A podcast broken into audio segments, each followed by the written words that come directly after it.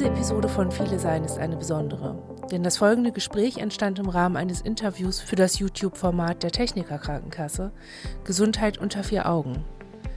Der Moderator Marius hat Lani, Markus, Felice und mir, Hanna Rosenblatt, verschiedene Fragen zum Leben mit Dis gestellt, um der breiten Öffentlichkeit einen Einblick zu geben.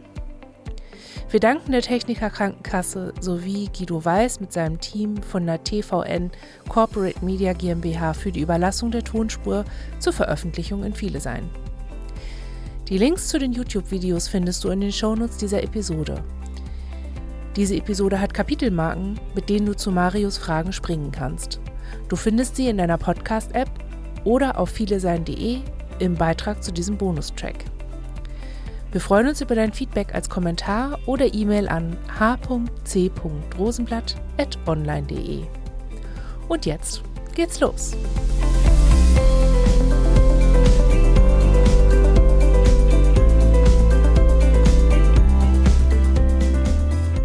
Vielen, vielen Dank, dass ihr euch heute alle Zeit genommen habt, hier ein bisschen mit mir zu sprechen. Vor allem ähm, finde ich toll, dass ihr, ich finde das auch vor allem, muss ich sagen, sehr mutig, weil das ist ein sehr komplexes Thema und ich finde vor allem toll, dass wir hier so viele sind, ähm, weil jeder von euch hat sicherlich auch andere Erfahrungen und das finde ich ganz toll, dass wir das dann auch so abbilden können.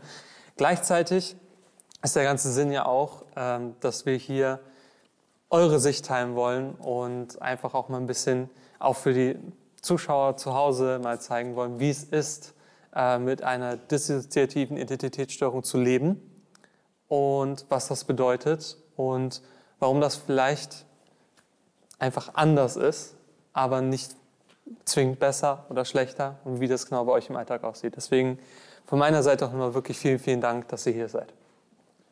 Ich stelle euch einfach mal kurz vor. Hanna, äh, du wurdest äh, diagnostiziert mit 16, soweit ich das weiß. Und ähm, der Therapieansatz, der bei dir verwendet wird, ist die Verschmelzung. Und vor allem bist du Mitgründerin der Plattform Viele Sein und hast einen Podcast mit Felice. äh, Felice, du bist freiberufliche Grafikdesignerin und dreifache Mutter. Und ähm, du hast vor zwei Jahren deine Dis öffentlich gemacht. Ja, und äh, du arbeitest aktuell an einem Graphic Novel zum Thema Dis, also auch da sehr interessant. Dann haben wir hier Martin. Ähm, Martin, du ähm, wurdest zehn Jahre, nachdem du die ersten Symptome hattest, dann diagnostiziert. Das heißt, du warst eine längere Zeit auch ein bisschen im Ungewissen.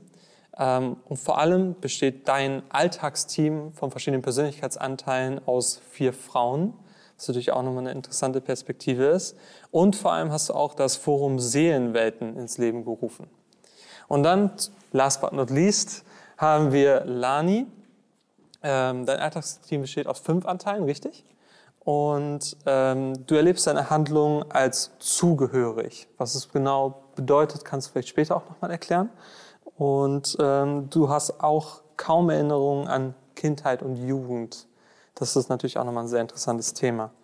Ähm, Im Vorfeld vielleicht auch eine Frage, die sich viele Menschen stellen, die vielleicht noch nie mit einer äh, Person, die von DIS betroffen ist, in Kontakt gekommen sind. Ähm, kann man irgendwie Trigger vermeiden oder gibt es da irgendwas, worauf man im Gespräch achten sollte, wenn man einer Person mit DIS gegenübertritt? Ich glaube, die, die Bandbreite an möglichen Triggern ist einfach so groß, ähm, dass man das nicht vermeiden kann. Also es gibt zum Beispiel, was weiß ich, Musik kann ein Trigger sein, ähm, äh, ein Gedicht, ein Reim, ein bestimmtes Wort, auch das Aussehen von Personen, die Arten, wie sie, sie sich kleiden, können Trigger sein. Also ähm, das lässt sich nicht vermeiden. Und da ja auch viele Anteile ähm, mit dabei sind, mit rausschauen, äh, das Ganze wahrnehmen, ähm, da hast du keine Chance. Also äh, Trigger können immer und überall lauern. Ähm, dem kann man irgendwie nicht entgehen. Also ich möchte gar nicht darauf reduziert oder so wahrgenommen werden, weil mein Gegenüber weiß es in 99 Prozent der Fälle nicht und das ist auch gut so. Ich möchte einfach in dem Kontext beruflich oder wie auch immer ich gerade da bin, dann bin ich halt so da und möchte ernst genommen werden. So, insofern ist dieses Outing ja eher so die Gefahr, dass das vielleicht mal nicht passiert, dass mich jemand mal nicht ernst nimmt, aber wehe. Also das, äh, deswegen ist für mich gar nicht die Frage.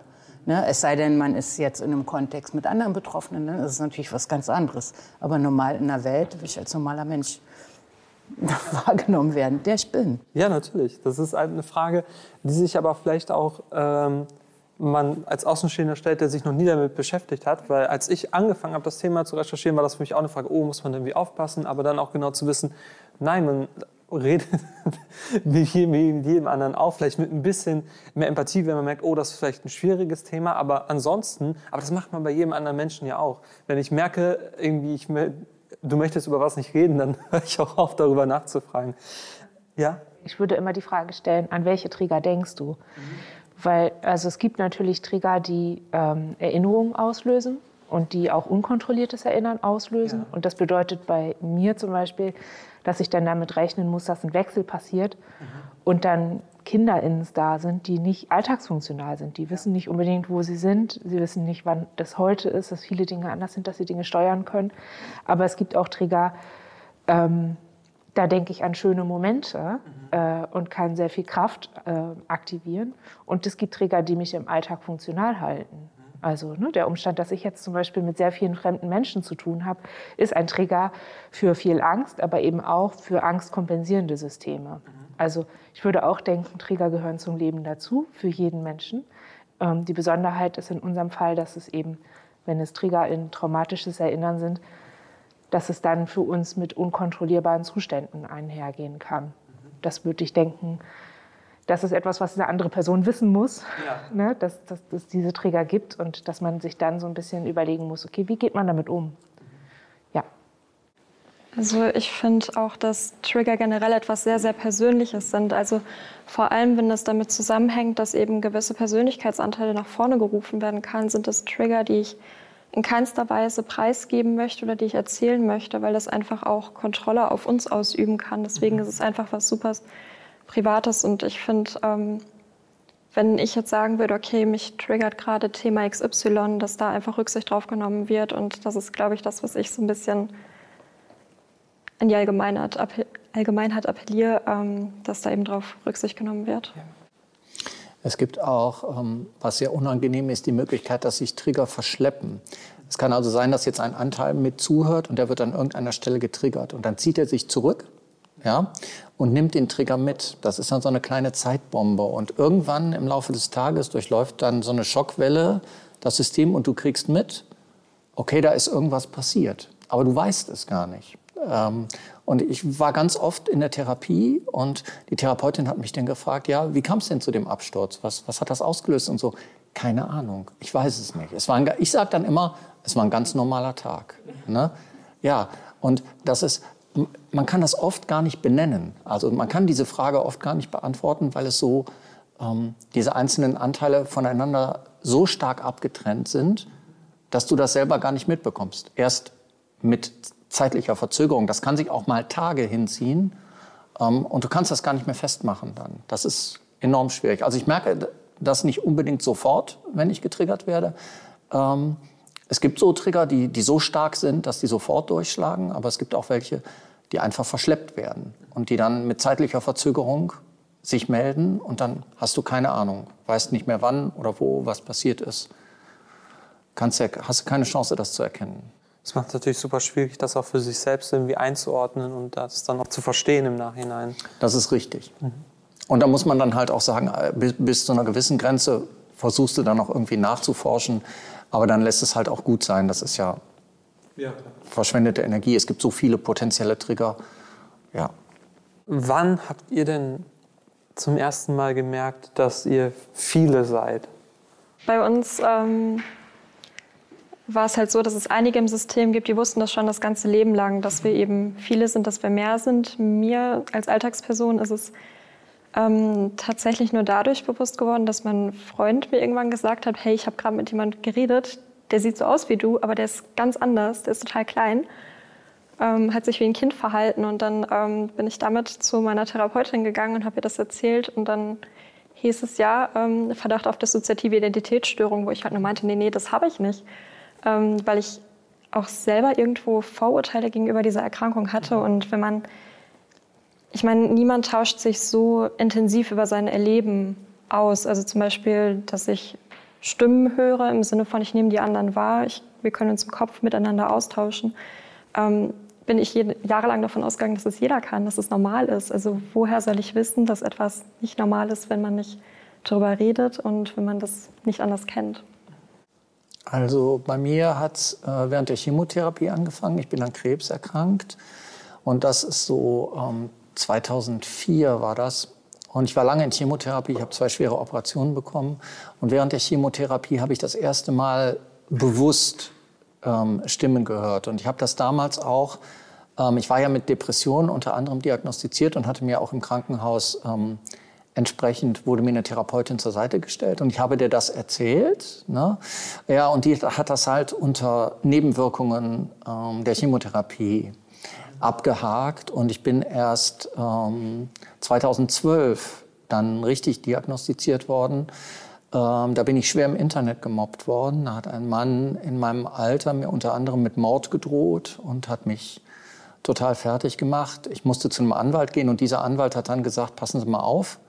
Ähm, ich habe schon mit traumatisierten Opfern gearbeitet, gehen Sie mal in die Klinik. Und da hat mir auch dann gleich einen Ansprechpartner genannt. Ähm, und da ist dann die Diagnose gestellt worden. Neben dem ganzen Mobbing, was zeitweise dann auch noch weiterging, musste ich mich dann auch noch mit der Diagnose auseinandersetzen und war monatelang in der Klinik. Das war eine sehr, sehr schwere Zeit. Ähm, aber ich habe den Vorteil, durch die Krebserkrankung hatte ich schon die radikale Akzeptanz gelernt, weil wenn du, wenn du Krebs hast, kannst du halt nicht sagen, du kannst das nicht irgendwie wegdrücken oder so. Es geht dann um Leben und Tod. Ne? Und das war eine Ressource, die die Therapeutin entdeckt hat und aktiviert hat, sodass ich die Diagnose für mich relativ schnell annehmen konnte. Es gibt viele, die hadern damit, ne? die drücken das weg. Und ähm, ja, das war mein Weg. Kein schöner. Mein Viele Sein wurde mir auch gesagt, weil bei mir war das so, dass ich als Jugendliche ähm, immer wieder suizidal war und Suizidversuche gemacht habe und nicht sagen konnte, warum. Ähm, und auch nicht so wirklich, ich war so weit weg von allem, dass ich irgendwie nicht gefühlt habe, wie es mir geht, nicht gewusst habe, was denke ich eigentlich so den ganzen Tag, was erlebe ich eigentlich so den ganzen Tag. Aber auf eine merkwürdige Art hat mich das auch nicht groß belastet. Ich wusste ja nicht, was ich nicht weiß, alles so. Aber das war so die Extremsituation, mit der ich dann einfach durch verschiedene Einrichtungen gegangen sind und auch durch verschiedene Kliniken. Und äh, in einer Klinik kam man dann auf die Idee, also man hat gesehen, okay, diese Person kommt als Schizophrene hierher, ähm, wirkt aber überhaupt nicht schizophren.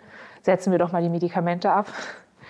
Und dann ähm, lichtete sich das alles so ein bisschen. Dann wurde das so ein bisschen klar und es wurde auch klar, dass ich überwiegend eine posttraumatische Belastungsstörung habe.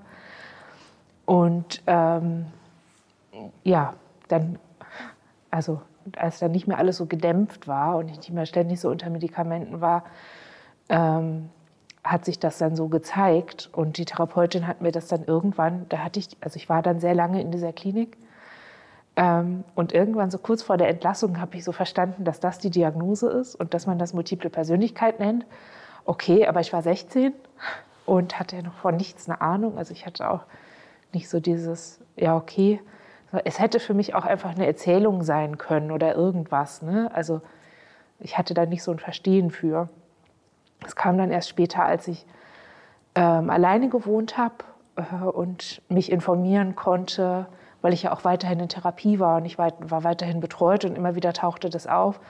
Und immer wieder wurde versucht, also ich war dann in der Situation, dass ich den anderen, meinen BetreuerInnen erklären musste, was ist das eigentlich, worauf müssen wir hier achten und auch immer wieder, wenn die Krankenkasse die Therapie nicht mehr bezahlt hat, war das dann auch wieder, ja, was ist das denn jetzt eigentlich? Und dann hatte ich irgendwann gedacht, okay, wenn ich mich jetzt einfach immer, also ich muss jetzt mal ein paar richtige Wörter dazu lernen. Ich muss jetzt mal irgendwie, also mit meinem eigenen Erleben, das, das ist so diffus und unkonkret, das reicht irgendwie nicht. Ich muss mich da jetzt ein bisschen informieren. Und so habe ich eigentlich erst verstanden, wie das aus medizinisch-psychiatrischer Perspektive genannt wird und eingeordnet wird und so. Und habe dann irgendwann verstanden, okay, ähm, ja, ich habe einfach so unterschiedliche Selbstzustände, dass ich erlebt werde, als wäre ich viele. Und so. Und ich selber, für mich war das ganz lange einfach, ich bin komisch, ich habe keine Ahnung, ich weiß nicht, was ihr von mir wollt, ich weiß nicht, was mit mir ist. Also es war so eher so ein diffuses, ja, ich weiß es doch auch nicht, was wollt ihr denn? Ähm, aber eben der Gedanke, dass andere auf mich zukommen mit so einem Gedanken von, ich habe diese Kompetenz, die Frage zu beantworten, war dann so mein Gedanke, okay, da ist wohl jemand anderes in mir, der das kann. Offenbar habe ich eben einen anderen Selbstzustand, in dem ich das dann gut erklären kann. So war das bei mir. Ja, also bei mir war es so, wir haben irgendwie bis Anfang 30 so relativ normal vor uns hingelebt, immer, immer schon mit schweren Depressionen. Aber das war halt auch ein bisschen familiär. Und dann hatten wir so einen richtigen dollen Zusammenbruch und unsere damalige Partnerin hat dann gesagt, ja, geh mal zu Violetta, was ne, äh, bei uns im Landkreis eine Beratungsstelle für Frauen mit äh, so. Ne? Und ich habe sie angeschrien. Ich habe gesagt, ich habe doch damit nichts zu tun. Was willst du eigentlich? Und dann hat sich das, äh, bin ich aber hingegangen und dann waren so zum ersten Mal, dass mir überhaupt klar wurde, aha, ich hatte eine Aphasie, ich konnte einfach nicht sprechen, was ein bisschen unpraktisch ist, wenn man drei Kinder hat. So. Und die hat mir das dann erklärt, was Dissoziation ist und so. Und dann lichtete sich das irgendwie. Und dann war ich halt in Kliniken, wie es halt so ist. Irgendwann war ich dann wieder in einer ambulanten Therapie und bin immer aus den Kliniken als total geheilt entlassen worden. Also der Therapeut saß mir gegenüber, habe ich noch und sagte so ungefähr, warum bist du eigentlich hier? Und ich dachte, ja. Und gleichzeitig war irgendwie so ein Gefühl, so ganz stimmt es aber nicht. Aber ich konnte es einfach so nicht benennen. Dann hatte ich dann ambulanten Therapietermin, kriegt man ja auch auf dem Land schon gar nicht. Ne? Und dann sagte die am Ende der Stunde, und ich fand es gar nicht, also ich habe der nicht was vollgeheult oder so, gar nicht. Ne? Aber sie sagte dann zu mir, also sie, sie sieht, dass es dringend ist und sie würde mich sofort behandeln. Naja, dagegen wehrt man sich natürlich nicht. Ne? Habe ich auch nicht so richtig verstanden. Und dann hat sie halt angefangen, mit, mit, mit uns, sage ich mal, so zu arbeiten, so mit verschiedenen Anteilen. Irgendwann habe ich sie gefragt, was ist denn das jetzt eigentlich? Oder was, ist denn jetzt, was soll denn jetzt die Diagnose sein? Und dann hat sie gesagt, ja, sie würde sagen dissoziative Identitätsstörung. Und ich meine, das war vor 20 Jahren, es gab noch kein Internet. Ich bin dann in die Bibliothek nach nebenan gelaufen und habe geguckt, was das eigentlich heißt. Und dann bin ich halt auf dieses Wort multiple Persönlichkeit gestoßen. Und dann war halt so dieses einerseits, nee, ne, gar nicht. Und auf der anderen Seite war aber sofort klar, ey, das macht total Sinn. Also so von, was uns früher so vorgeworfen wurde oder was so passiert, auch diese Behandlung jetzt, wie die Therapeutin mit uns gearbeitet hat. Es war plötzlich wie so ein Schleier weggerissen, ja. Ach, so bei so ganz vielen Dingen, ach, deswegen ist es so. Ach ja, dann ergibt es Sinn. Also viele Sachen, die wir einfach weggeschoben haben, wie eben zum Beispiel dieses Abschlussgespräch mit diesem Therapeuten. Ja, klar, ich, mittlerweile denke ich, was für ein Glück haben wir gehabt, dass, dass, dass da eine war, die das so gesehen hat. Wir hätten ewig Therapie machen können, wären immer als geheilt entlassen worden, weil es natürlich immer irgendwelche Innenpersonen gibt, die das super hinkriegen, wie das in so einer Klinik zu funktionieren hat und was man da so machen muss. So, und es hätte aber uns nicht weitergebracht. Also, und das war für uns halt, ja, da waren wir Mitte 30. So, ne? So ein, aber so ein richtiger, ah ja. Und natürlich auch dieses Nee will ich nicht, aber gleichzeitig auch, okay, das macht Sinn. So. Und natürlich auch, dass wir natürlich von nichts wussten, was irgendwie vorher in der Kindheit oder so, also Riesenlücken natürlich. Klar. Da merkt man auch allein schon, wie verschieden die Wege auch dahin sind und wie verschieden das bei jedem von euch ist. Deswegen vielleicht auch ähm, für mich einfach mal eine Frage, weil man kann sich das jetzt, also die Frage habt ihr sicherlich auch schon mal bekommen, als Außenstehender kann man sich das vielleicht auch viel schwierig vorstellen. Wie würdet ihr es denn beschreiben, wie ist es denn mit vielen zu leben oder in einem System zu leben? Das ist so eine komische Frage. Äh, welches Adjektiv sollen wir dir jetzt nennen? Äh, vielleicht kein Adjektiv, sondern vielleicht könnte man das an, äh, das, das gut, also ein Adjektiv gibt es sicherlich nicht, aber äh, vielleicht eine Situation, äh, an der man das vielleicht gut beschreiben kann, wie sich das für euch anfühlt, wenn man zum Beispiel jetzt mal sowas nehmen, nehmen würde wie, wir haben vorhin Mittagessen ausgesucht. Ist das für euch irgendwie dann, ähm, welcher Persönlichkeitsanteil entscheidet das dann zum Beispiel? Also wie läuft das? Also wir haben für uns das Bild manchmal wie von einer großen Gruppe. Und das sind genau diese Dynamiken, die auch in einer Gruppe funkt funktionieren. Ne? Da gibt es welche, die sind oft vorne und die haben auch Führungsqualitäten und andere, die sind mehr im Hintergrund, sind aber total wichtig. Und dann gibt es natürlich Kinder und so. Und so, so gruppendynamische Prozesse, wie so eine Gruppe geführt wird oder wie man die beschreibt, da finden wir uns ganz gut wieder. Also wir haben jetzt nicht so eine... Äh, so ein Host oder einer, der immer vorne ist und das ansagt, sondern es ist immer irgendwie eine Gruppe. Und tatsächlich solche Sachen wie Mittag aussuchen haben wir einfach Hannah gebeten. Weil für uns hätte es ewig gedauert. Und das ist ein totaler Stresspunkt dann auch. Ne? So. Genau, also da gibt es Strategien. Ich kann mal eine Situation schildern, so als Beispiel. Ähm, ich bin selber nicht besonders konfliktfähig ähm, und ich gerate in Streit mit jemand anderem. Dann ähm, wechselt eine Person des Alltagsteams nach vorne und klärt diesen Streit. Manchmal bekomme ich das mit. Ähm, also ähm, ich sage jetzt nicht, diese Person ist streitlustig, aber die kann halt sich argumentativ mit verbal aggressiven Menschen viel besser auseinandersetzen und steckt das viel besser weg. Da kommt also ein Trigger auf mich zu und ich merke, da wird ein Mensch aggressiv gegenüber mir. Äh, dann erfolgt ein Wechsel und die Situation wird geklärt. So, und ich komme dann zurück. Entweder ich habe es am Rande noch mitbekommen und weiß, okay. Und ich komme dann wieder zurück irgendwann. Und wenn ich nichts mitbekommen habe, weiß ich nur, okay, es ist in Ordnung, der Streit ist beigelegt. Und ich habe das mal, habe das jetzt etwas verfremdet, damit man es nicht zurückverfolgen kann, habe das mal im Freundeskreis erzählt. Und dann war die Reaktion, boah, das hätte ich auch gerne. Also, dass einfach jemand kommt und ein Problem für mich aus der Welt schafft. Und das ist eine total falsche Denkweise, weil ich habe ja ein Defizit. Und jeder andere Anteil hat auch Defizite. Und wenn du in, in diese Situation geraten würdest, du hast dieses Defizit nicht. Du kannst das für dich selber klären. Du bist nicht darauf angewiesen, verstehst du? Aber ich bin defizitär. Jedes Mitglied meines Systems hat andere Schwächen und Defizite, zum Teil ganz erheblicher. Und deswegen ist das nicht toll, wie das erledigt wird. Ich würde das gerne selber erledigen. Ich würde gerne selber über diese Fähigkeit verfügen. Aber ich kann das nicht. Ne? Und so so greift das zum Teil ineinander. Ne? Manchmal greift es auch an Stellen, wo ich gar nicht möchte, dass das so ist. Ähm, ja, und, und so ist das, wenn, ja, wenn, wenn viele Anteile mit, mit unterschiedlichen Schwerpunkten, unterschiedlichen Fähigkeiten ähm, mit dabei sind und dann eben auch eingreifen können. So. Ich hoffe, das war jetzt ja, doch, ganz gut erklärt. Das war, das ja. super erklärt. Ne? Also es ist kein, kein Vorteil in, in keiner Situation. Äh, man, manche Leute sehen das so. Ich finde diese Sichtweise total falsch. Also viele sein ist kein Vorteil.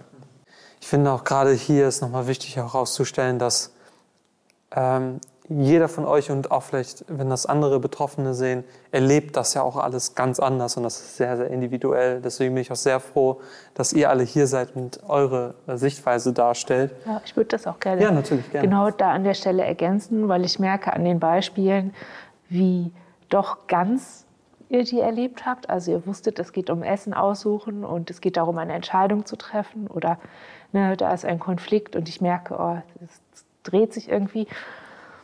Ähm, und ähm, meine Wahrnehmung ist ein bisschen anders. Also ich bin, also ich habe auch die Diagnose Autismus. Meine Reizverarbeitung ist ein bisschen, läuft ein bisschen anders und auch meine Einordnung von Reizen läuft ein bisschen anders. Das führt dazu, dass ich im Alltag häufiger auf Fragmente reagiere, ohne zu wissen, worauf ich eigentlich reagiere. Also nehmen wir zum Beispiel, äh, zum Beispiel in der Situation, bevor wir gedreht haben, der Geräuschpegel hier, die verschiedenen Gespräche, die geführt werden. Ich kenne niemanden, ich kenne mich nicht aus, ich muss den Raum überhaupt erstmal, für mich in meinem Kopf muss ich erstmal ein Konzept entwickeln von dem Raum, um mich zu orientieren, um zu wissen, wo ist was, wo ist der Ausgang, wo kann ich äh, ein bisschen durchatmen, für mich alleine sein und so. Ähm, durch diesen Prozess gehe ich quasi wie so wie ein Spiegelkabinett, aber aus Mosaikspiegeln. So könnte man sich das gut vorstellen. Es ist, sehr, es ist sehr schwer für mich überhaupt ein Konzept von der Situation zu entwickeln und zu verstehen, was wird von mir erwartet, was soll ich entscheiden, äh, worum geht es, welche Konsequenzen hat das. Das ist mir nicht klar sofort. Ich brauche immer so ein bisschen, ich habe immer so eine gewisse zeitversetzte Reaktion. Und die Dissoziation, die ja hinter der Dis steht, hinter dem Viele-Sein steht, greift an der Stelle ein. Also zum Beispiel ist es dann so, dass ich ich komme in den Raum und es ist laut, obwohl ich meinen Gehörschutz drin habe. Ich kann mich nicht orientieren, ich bekomme Angst. Aber die Reaktion darauf ist dann eben ein Wechsel und nicht in Panik losschreien und äh, irgendwie ganz dysfunktional durch die Gegend eiern und irgendwie zu nichts kommen. Es ist dann ein, ein Zustand, der reaktiv ist und der fokussiert ist und der Dinge entscheiden kann und so weiter. Ähm, Und das ist dann so ein bisschen wie mit der versteppten Triggerreaktion, dass ich weiß, ich wechsle mich jetzt durch den Tag und es wird irgendwie alles funktionieren und alle werden denken, ich habe alles mitgekriegt, alles gar kein Problem, bla bla. Ich komme nach Hause, ich weiß nicht, ich könnte anderen Leuten nicht erzählen, was war. Also ich, ich weiß dann schon, okay, es wird eine Herausforderung, ähm, mich in die Worte zu also in die Worte zu bringen, den Raum zu beschreiben, zum Beispiel euch zu beschreiben. Ähm, und einen Eindruck vermitteln zu können, was ist eigentlich passiert. Das heißt, ich habe in gewisser Weise immer so eine, in gewisser immer, Weise immer eine Wahrnehmung, als würde mir was Traumatisches passieren. Nämlich es ist alles irgendwie zu viel und es kann schwer gefiltert werden und auf irgendwas wird irgendwie reagiert. Und das Viele Sein ist an der Stelle einfach das strukturierende Moment. Also ich, deswegen nenne ich es auch dissoziative Identitätsstruktur. Meine Identität ist ist strukturiert, die Reaktionen sind strukturiert. Nur in der Situation selber fällt mir das erstmal nicht auf. Und so gehe ich halt durchs Leben. Und das ist normal für mich. Also deswegen hatte ich vorhin nach einem Adjektiv gefragt. Ich könnte dir einfach keins nennen. Es gibt ja, ja Menschen, die sagen dann, oh, es ist so chaotisch, viele zu sein oder oh, irgendwie so. Und für mich ist das einfach äh, so ein, so bin ich, so funktioniert's und so gehe ich dann halt durchs Leben. Ich finde aber auch gerade, wie du es beschrieben hast, ist besser als jedes Adjektiv. Und eine Folgefrage vielleicht auch dazu. Wenn ich das jetzt also auch zum Beispiel bei deinem Beispiel ähm, richtig verstehe, passieren die Wechsel, um im Alltag, also oftmals passieren die Wechsel, um funktional im Alltag zu bleiben. Ja. Ja? ja. Okay. Das ist schon mal sehr interessant so zu verstehen, dass das so ist. Ich glaube, es ist wichtig auch zu verstehen, dass es dabei immer eine Logik gibt. Ja. Also ne, alltagsfunktionales Handeln ist immer logisch in Bezug auf das, was gerade ist. Mhm. Also es wäre jetzt unlogisch, wenn hier ein Kind auftauchen würde, äh, weil es gibt hier gerade nichts für Kinder zu tun oder mhm. es gibt hier gerade keine Notwendigkeit, auf Verhaltensmuster zurückzugreifen, die meine Innenkinder gelernt haben damals. Aber wenn wir uns jetzt zum Beispiel auf einem Spielplatz getroffen ja. hätten und die Ansage wäre gewesen, ach, wir machen ein paar entspannte Außenaufnahmen, schaukelt doch, dann kann es sein, dass die logische Reaktion darauf wäre, ach ja, wir schaukeln, ist eine schöne Sache, mache ich jetzt. Und dass ich dann, auch wenn ich vielleicht noch erwachsen reagiere, im Innern aber ein Kind sitzen habe, das in diese Situation völlig logisch reagiert, weil es ist ja etwas, was das Kind gerne macht oder was irgendwie gerade sich gut anfühlt. Das heißt, ähm, zum Beispiel so wie es bei dir mit der Streitsituation ist oder wie mit dem kindlichen Persönlichkeitsanteilen, es gibt für bestimmte äh, Reize immer auch eine, einen Anteil, der dann reaktiv rauskommt, dass es verlässlich dann immer derselbe Anteil, oftmals. Das ist nicht verlässlich, aber im Prinzip ist es ja das, warum die Innenteile entstanden sind, um mhm. Situationen zu managen. Ja. Am Anfang hohe Gewalt, aber mhm. später entstehen ja auch Innenanteile, einfach weil das, weil das äh, Mhm. Also auch wegen weniger als Todesgefahr. Ja. Einfach weil das der, der, äh, der Bewältigungsmechanismus ja. ist. Da gibt es ein Problem, also kommt da jemand, der das macht.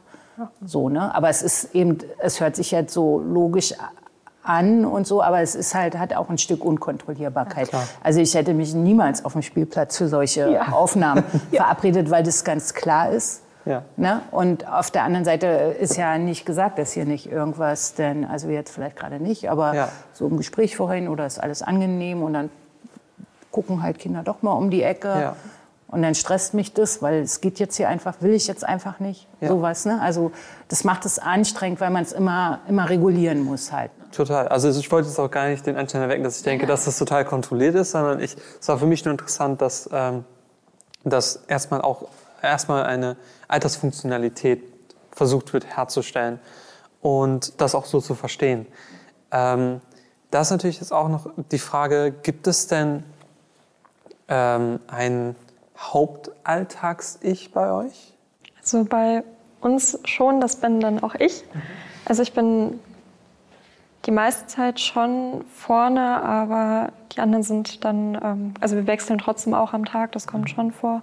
Oder sie handeln durch mich hindurch, das gibt es auch öfters. Das ist, ähm, dann beobachte ich mich praktisch selber, wie sich mein Körper bewegt, wie er spricht. Und ich, es ist ein bisschen, als wäre ich so die Marionette, die dann so hin und her gesponnen wird und ich kann das gar nicht so beeinflussen. Ja, also so ist es halt, dass ich, wie gesagt, die meiste Zeit da bin oder eben auch im Co-Bewusstsein nennt sich das. Also wenn ich finde, man kann sich das mal ganz gut an einem Balkon vorstellen. Ich weiß nicht, ob ihr den Vergleich auch kennt. Also wenn da der Balkon ist, wo eben der Anteil drauf, also draufsteht, der eben die exekutive Kontrolle hat. Und dann gibt es aber welche, die schauen praktisch von der Tür auf den Balkon mit drauf. Und das ist dann praktisch das Co-Bewusstsein. Also sie sind da und merken eben, was vor sich geht, aber sind halt nicht komplett in der exekutiven Funktion.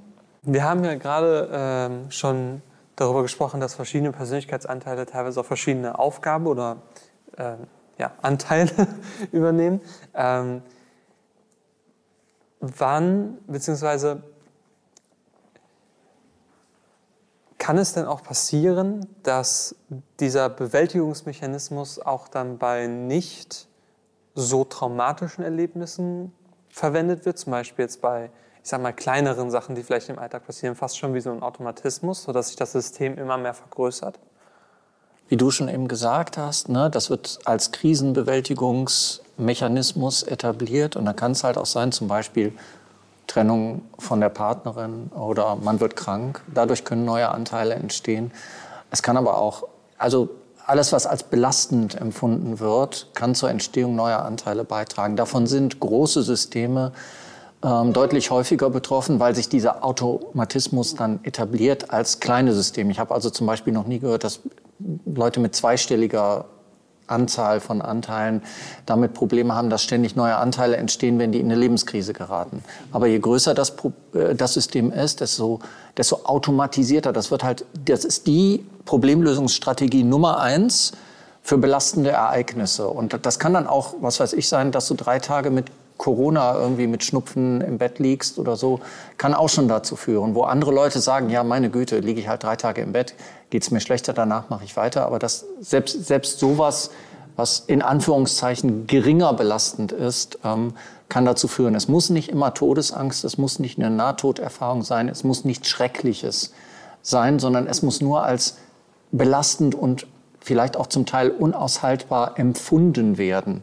Und da ist dann auch das individuelle Empfinden der einzelnen Anteile ähm, maßgeblich und nicht, nicht, ja. Und dann kann es halt dazu kommen, dass immer neue Anteile entstehen. Zu der Frage noch jemand? Oder? Ja, ich Achso, wollte ja. zu der Frage, kannst du die gerade noch ja, Ich die Frage noch mal gerne, natürlich. Ähm, kann es sein, dass auch bei kleinen... Genau. Ja. Also bei uns ist das so, ähm, über einen Zeitraum, der länger belastend ist und der nicht kompensiert werden kann. Da merke ich, dass es nicht unbedingt direkt ein neuer Anteil entsteht, aber es entsteht schon mal so was wie so eine Vorform, würde ich sagen. Ähm, und es, es hat sich bewährt, auf genau das Rücksicht zu nehmen, was ähm, Martin gerade sagte, ähm, das ernst zu nehmen. Also nicht darauf zu, nicht zu denken, ich habe nicht geblutet, äh, niemand wollte mir was. Äh, äh, das ist jetzt nicht wirklich ein Trauma, also jetzt reiß ich mal zusammen so ungefähr, sondern wirklich anzuerkennen, es ist sehr belastend. Ich sehe gerade keinen Ausweg. Es ist alles so, ich bin in meinem dissoziativen Modus und halte den irgendwie fest und kriege den nicht aufgelöst. Ähm, wenn ich das ernst nehme und es in die Therapie trage, dann löst es sich auch wieder auf. Aber ich merke durchaus irgendwie so eine Bereitschaft von, von meinem Inneren oder meinem von meinem Gehirn oder meinem körperlichen System sofort wieder in die Abspaltung zu gehen und das ganze, das ganze Erleben aus dieser Situation als ganz mit dem Ganzen, mit einem ganz eigenen Zustand zu begegnen und da was ganz Eigenes draus zu machen, auch mit sämtlichen Kompensationsmöglichkeiten. Sodass ich da die Aufgabe immer sehe, zu gucken, okay, Regulation, Regulation, Aufarbeitung, ähm, Verarbeitung vor allen Dingen. Es geht dabei vor allem bei mir zumindest um Stressprozession. Also es geht immer darum, bestimmte stressige Situationen nicht über ein bestimmtes Level kommen zu lassen, vor allen Dingen nicht über längere Zeit. Am Ende ist die das einfach eine Stressverarbeitungsstörung. Und das ist dann eben genau der Weg, okay, wir kriegen den Stress irgendwie nicht hin durch normale ähm, Regulationsmittel, aber wir haben ja die Dissoziation. Dann machen wir das. Das haben wir gut geübt. So, das, das kriegen wir gut hin. Das ist das Einfachste. Zack, zack, dann funktioniert hier wieder alles. Es ist nicht belastend, weil man nicht weiter darüber nachdenkt und auch nicht nachdenken kann. Ähm, das ist so die Abkürzung. Und aber zu sagen, okay, ähm, wir machen jetzt den Umweg, das spart uns mehr Aufarbeitungszeit am Ende. Das ist das, was sich dabei bewährt hat bei uns.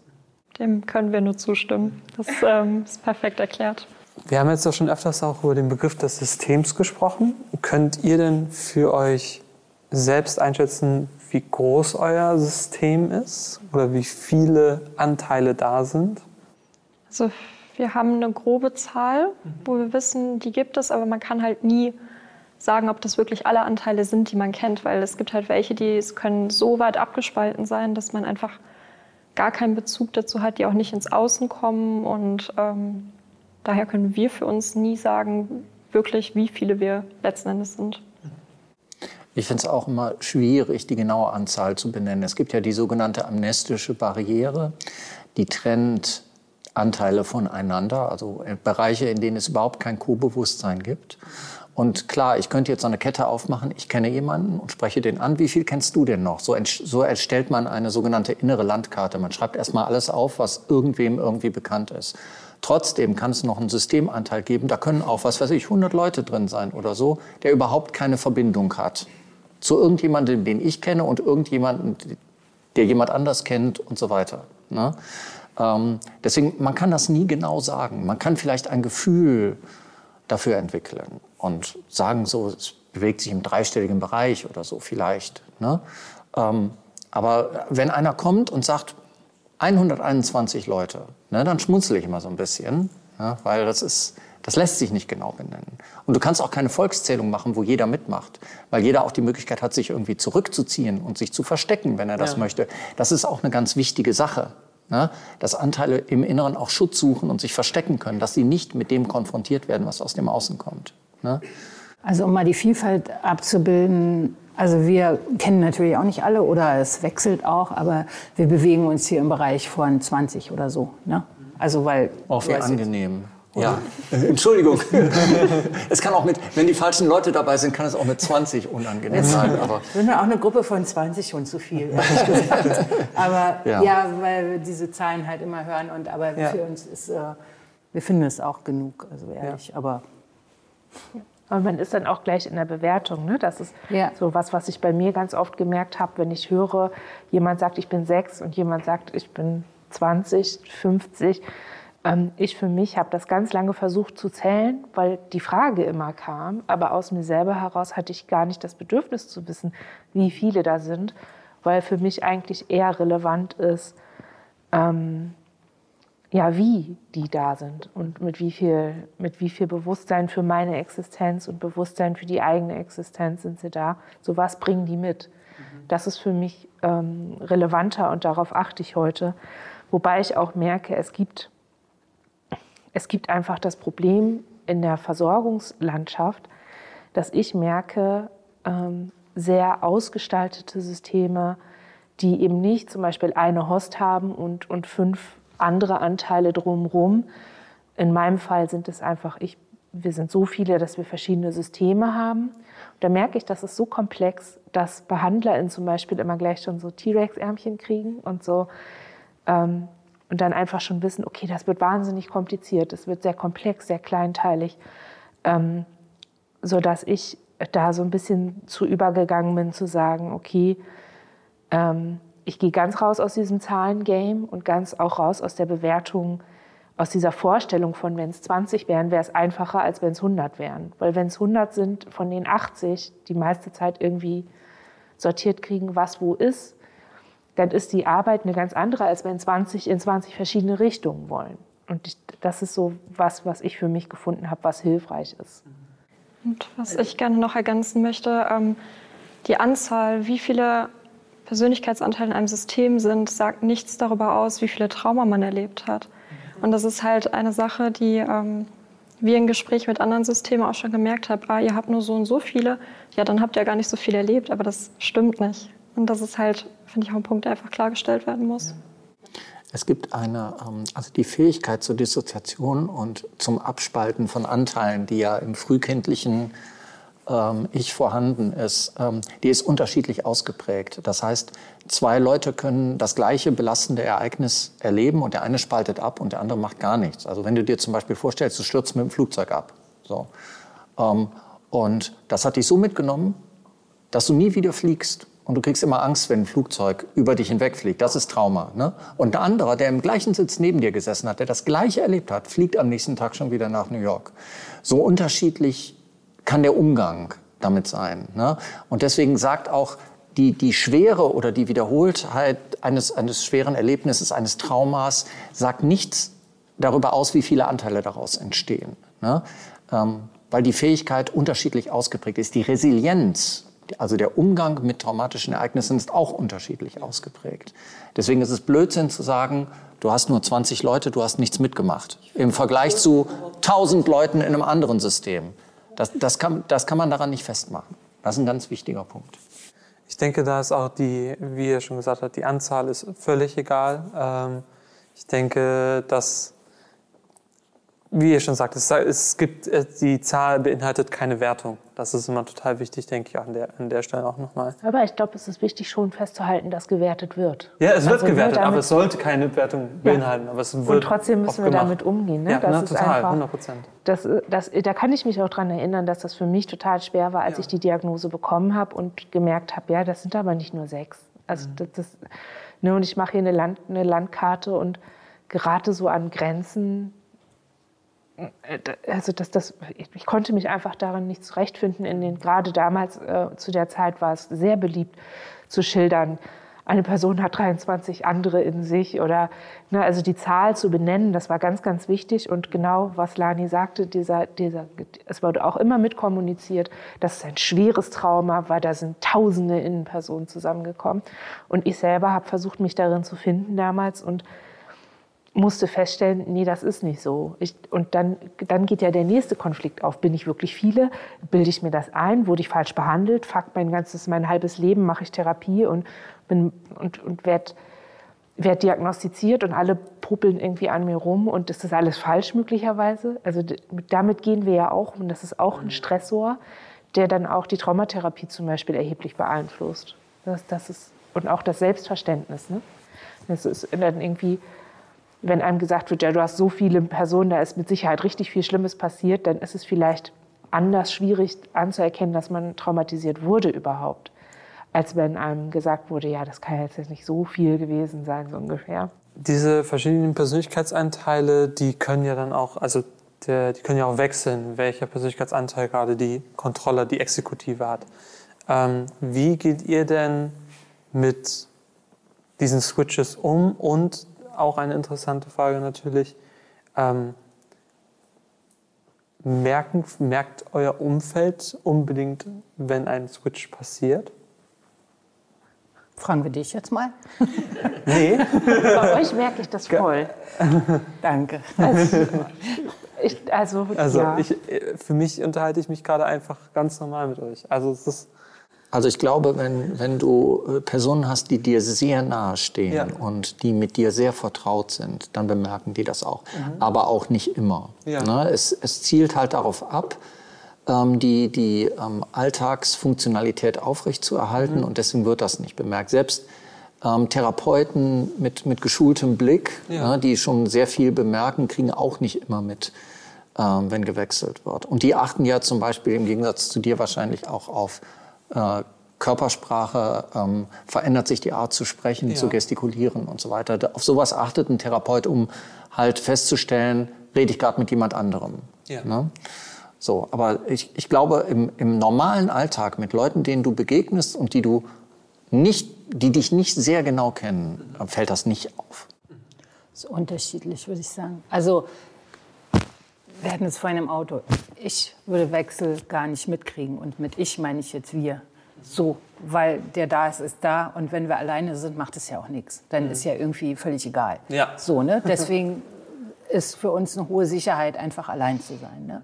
Wir sind aber verheiratet, so, ne? Und viele Sachen merken wir erst im Spiegel durch unsere Frau. Und das ist auch gut so, weil sonst würden wir ja gar nicht merken, was läuft. Also wir brauchen tatsächlich dieses von außen äh, sonst, ja, ich meine, ist der da oder ist der da? Das, also für uns macht es ja nicht so einen großen Unterschied. Es sei denn, natürlich, wir haben jetzt Aufgaben im Außen und da stellen wir halt im Innen auch je nachdem auch ein Team zusammen und sagen, die und die und die machen das jetzt. So, ne, sowas gibt es auch. Und ähm, Und richtig Entspannung ist aber auch, wo eben das so sein kann. Also zu Hause, sage ich mal, bei, bei unserer Frau können halt alle da sein. Und es gibt halt nur wenige Menschen, also eigentlich vielleicht noch ein oder zwei außer sie, wo das auch möglich ist. Und alles andere heißt immer Kontrolle und heißt immer Anspannung. So, von daher sind es so, sind diese Menschen halt auch total wichtig, weil irgendwo ein Punkt auf dieser Welt, wo wir nicht aufpassen müssen. Gibt es nicht so viele. Und ansonsten ist es halt immer gucken, was ist da, was ist angesagt, wer darf jetzt gerade nicht raus oder so. Ne? Bei uns ist das auch zum Beispiel so, wenn ich jetzt in der Uni sitze und ähm, es kommt zu einem Wechsel, dass eben die Person, die dann vorne ist, ähm, zum Beispiel eigentlich ganz anders redet, weil sie ein männlicher Anteil ist, eine schiefere Stimme hat, versucht aber mich zu imitieren auch einfach, dass es halt nicht auffällt. Also das ist bei uns noch öfters da. Ich glaube, bei kindlichen Anteil merkt man es dann vielleicht eher, wenn sie dann große Augen kriegen, weil sie irgendwas sehen, was sie toll finden. Aber auch ähm, das kann gut überspielt werden, beziehungsweise fällt einfach nicht auf, wenn man das jetzt nicht auch unbedingt weiß. Ja, bei uns, ich habe das neulich äh, beim Podcasten gemerkt, wir fangen jetzt an, das zu transkribieren. Ähm, und dann habe ich gemerkt, dass die Software, die ich benutze, um das Transkript erstmal zu erstellen, dass die so die Wechsel gemerkt hat. Und im Hören, also sie hat es registriert und hat uns jeweils einen anderen Sprecher zugeordnet. Und ähm, im Hören selber hat man das, also ich habe es nicht wahrgenommen. Das müssen Frequenzen sein, die die Software dann einfach abscannt, aber die jetzt so auch nicht im Gespräch, auch, spielte das auch gar keine Rolle. So, ne? Ähm, es gibt aber so Situationen, ähm, da, also so im Groben weiß ich, es gibt auf jeden Fall eine systemische Trennung zwischen Arbeit und Privat. Und auch in meinem Privatleben gibt es so verschiedene Freundeskreise, in denen unterschiedliche Anteile aktiv sind. Und ähm, na, jetzt planen wir eine Veranstaltung, wo alle hinkommen, wo meine ArbeitskollegInnen kommen, wo FreundInnen kommen aus all diesen verschiedenen Freundeskreisen. Und ich habe, ich bin gespannt, wer im Nachhinein dann zu mir kommt und ähm, vielleicht ausdrückt, dass, äh, ja, wer ist denn da? Vielleicht komme ich den Leuten allen fremd vor in der Situation, weil ich dann einfach in einer anderen Rolle da bin. Da bin ich dann Autorin und nicht Buchsetzerin, Aktivistin, ähm, ja, Freundin einfach. Ne? Ähm, und ich weiß, das sind so, man kann sagen, es ist, bei Leuten, die nicht vielen sind, sind es einfach soziale Rollen. Bei mir sind es andere Leute ich gehe davon aus, dass da der Wechsel auf jeden Fall bemerkt wird. So, aber in anderen Situationen, eben in diesen Kontexten einfach nicht. Da funktioniert wir eigentlich ganz gut. Ähm, ich habe jetzt im Gespräch jetzt auch öfter schon rausgehört und das würde ich jetzt einfach gerne mal so die Frage in den Raum stellen, wenn das solche äh, okay ist. Ähm, wie verschieden können wirklich die Persönlichkeitsanteile wirklich sein. Wir haben es öfter schon von Kindern gehört, aber jetzt auch zum Beispiel auch gehört, dass sie durchaus andere Geschlechter auch haben können, identifizierte Geschlechter. Erst wie, also das, das ist zum Beispiel eine Sache, die sich jetzt für mich vielleicht auch schwieriger vorstellen lässt, als äh, zum Beispiel zu sagen, äh, also die Vorstellung oder das Verständnis für mich von außen, es ist einfach zu verstehen, zu sagen, okay, es ist vielleicht eine jüngere Version von euch selbst, aber dann zum Beispiel ein anderes Geschlecht ist vielleicht schwieriger nachzuvollziehen, sage ich mal. Ich glaube, das Geschlecht ist nicht so wichtig. Ich mhm. glaube, die Einstellung, ja. ähm, der Charakter, das Verhalten, okay. das Weltbild, was der Anteil mitbringt. Also ich kann, ich habe überwiegend weibliche Anteile. Ähm, und einigen davon fühle ich mich sehr nah, weil sie meine Weltsicht, meinen Glauben teilen. Ne? Aber ähm, es gibt halt auch welche, die ich als total gegensätzlich ähm, erlebe. Und das, also, das spielt das Geschlecht, ähm, also aus meiner Sicht eine eher untergeordnete Rolle, sondern ähm, ja, wie, wie, wie auch du, du hast auch einen verschiedenen Freundeskreis, da ja, sind ja. auch Frauen und Männer und so weiter dabei. Das ist, ähm, ja, die Schwierigkeit ist halt miteinander klarzukommen. Ne? Und ja. Also Oder siehst du das anders? Ja, Okay, dann lass mal hören. also das Gespräch, also ich glaube, der Punkt ist, es ist keine, keine jüngere Version von mir selbst, ja. sondern es sind eigenständige Persönlichkeiten. Ja. Und natürlich spielt das Geschlecht eine Rolle, wenn ich ein Mann bin, die Innenperson Mann ist oder Also sie haben ja auch völlig verschiedene Temperamente, verschiedene Eigenschaften, haben eine verschiedene Körperwahrnehmung. Ja. Ne? So klar, Kinder kann man sich vorstellen. Das ist ja auch das, was dann nach außen komisch wirkt, wenn, wenn ein Körper, der halt äh, Mitte 50 ist, irgendwie ein 16-jähriges oder vielleicht sogar ein siebenjähriges Inneres nach außen kommt, da, da entsteht ja das in der Wahrnehmung, dass es halt als verrückt wahr, wahrgenommen wird. Also als, es, ist, kriegt das Gegenüber nicht zusammen. So, ne? Wenn ich jetzt eine erwachsene Person und lass sie 40 oder auch noch 25 mag vielleicht so auch noch so gehen, wenn man, wenn man mit den Klamotten einigermaßen äh, klarkommt. Das fällt nicht so auf, ne? weil die können zurückhaltend oder temperamentvoll oder die, weiß ich nicht, die, äh, die Partyqueen oder, oder das ängstliche Häschen so, ne? Das sind dann einfach andere Leute. So, das wird nur komisch, weil es halt ein Körper ist. Aber wenn jetzt dieser Körper und je älter man wird, um, also kann ich nur sagen, je älter ich werde, umso schwieriger wird es mit den Innenkindern, weil die natürlich noch viel weniger dürfen. So mit 30 ist vielleicht noch mal anders als jetzt äh, so. Oh, genau. Und das sind halt verschiedene Personen, die haben andere Vorteile und andere Nachteile. Die eine ist künstlerisch begabt, die andere kann gut Gruppen leiten, die dritte kann gut, äh, was weiß ich, organisieren, so, ne, und ist hochstrukturiert. Die andere ist vielleicht feinfühlig oder sowas halt, ne, und dann kann man gucken, wer halt, also wenn es gut läuft und jetzt man, also wenn wir gut mit uns sind so und es gut im Griff haben, dann können wir tatsächlich gucken, gibt eine Aufgabe, was weiß ich, eine Kursleitung oder so, wer kann das gut machen und dann werden die drei nach vorne geschickt oder andersrum, wenn es eine schwierige Situation ist, dann werden die Kinder zurückgeschickt und haben jetzt, also werden dezidiert Tür zu und noch jemand davor gestellt. So, aber es sind völlig unterschiedliche Leute. Und ja, es spielt eine Rolle, natürlich. Also der Mann in uns hat einfach einen ganz anderen Blick und ich kriege dann auch ein Gefühl dafür, was, wie Männer gucken können. Also bei uns ähm, spielt das Geschlecht in gewisser Art und Weise eine Rolle, besonders eben auf die Körperwahrnehmung. Also ähm, die männlichen Anteile kommen eben mit gewissen Rundungen, die ein weiblicher Körper mit sich bringt, überhaupt nicht klar und es fehlen gewisse Dinge, die ein weiblicher Körper eben nicht hat. Das macht es halt schwierig und ähm, für die Kleinen ist zum Beispiel der Körper einfach viel zu groß. Also die Wahrscheinlichkeit, dass wir mal irgendwo stolpern oder die Treppen nicht richtig laufen können, weil jemand Kleines gerade da ist, ähm, der kein Gefühl für diesen Körper hat, weil er sich selber ja als viel, viel kleiner wahrnimmt, ähm, macht es halt teilweise im Alltag schwierig.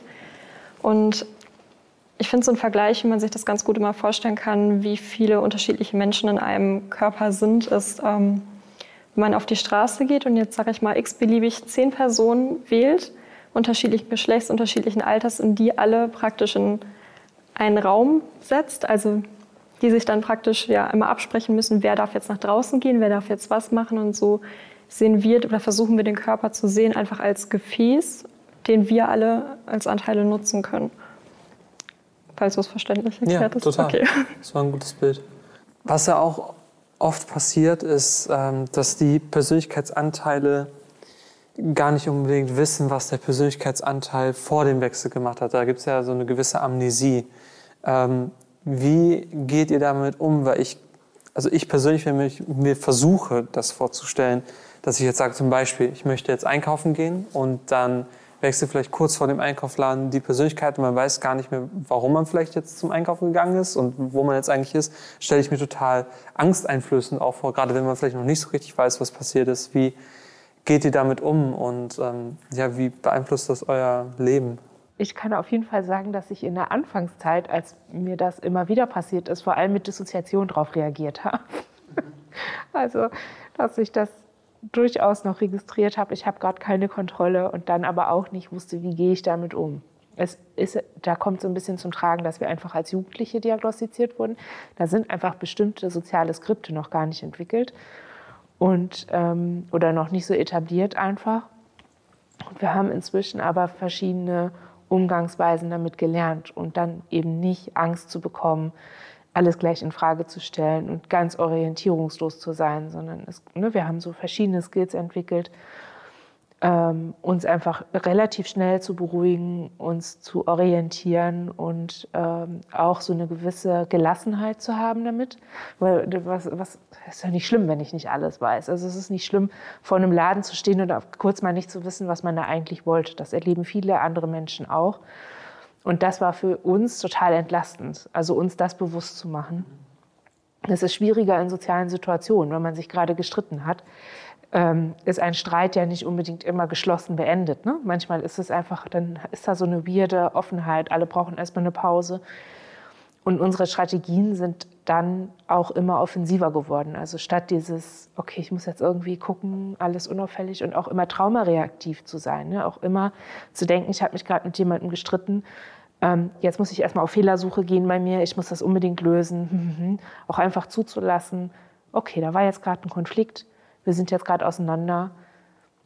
Wir atmen jetzt alle erstmal durch und treffen uns dann wieder. Wir müssen nicht aus dem Kontakt bleiben, sondern wir können auch einfach später wieder zusammenkommen. Das ist im Moment unsere Strategie. Auch die Leute in unserem Umfeld wissen alle, dass wir viele sind. Nicht alle wissen, was das bedeutet. Aber sie wissen in solchen Situationen auf jeden Fall, ähm, dass ich diese dissoziativen Brüche erlebe, dass ich das, dass andere diese, diese Situation übernommen haben könnten und dass das, was für mich bedeutet, Pause, Abstand, sortieren, reorientieren, und dann können wir wieder gucken und die Situation vielleicht auch nochmal neu erklären. Wie ist das eigentlich entstanden? Wie ist das passiert? Das ist ein bisschen komplizierter. Aber diese ähm, ständige Paniksituation, diese ständige, oh Gott, ich weiß nicht, warum ich hier bin, das war ja auch, was ich eingangs erzählt hatte mit meiner Suizidalität, das war ja vor allem deshalb schlimm für mich, weil ich gemerkt habe, dass Leute darauf reagiert haben. Also Menschen haben sich Sorgen gemacht und sie wollten von mir wissen, was ist los und waren unsicher, weil ich ihnen nichts sagen konnte.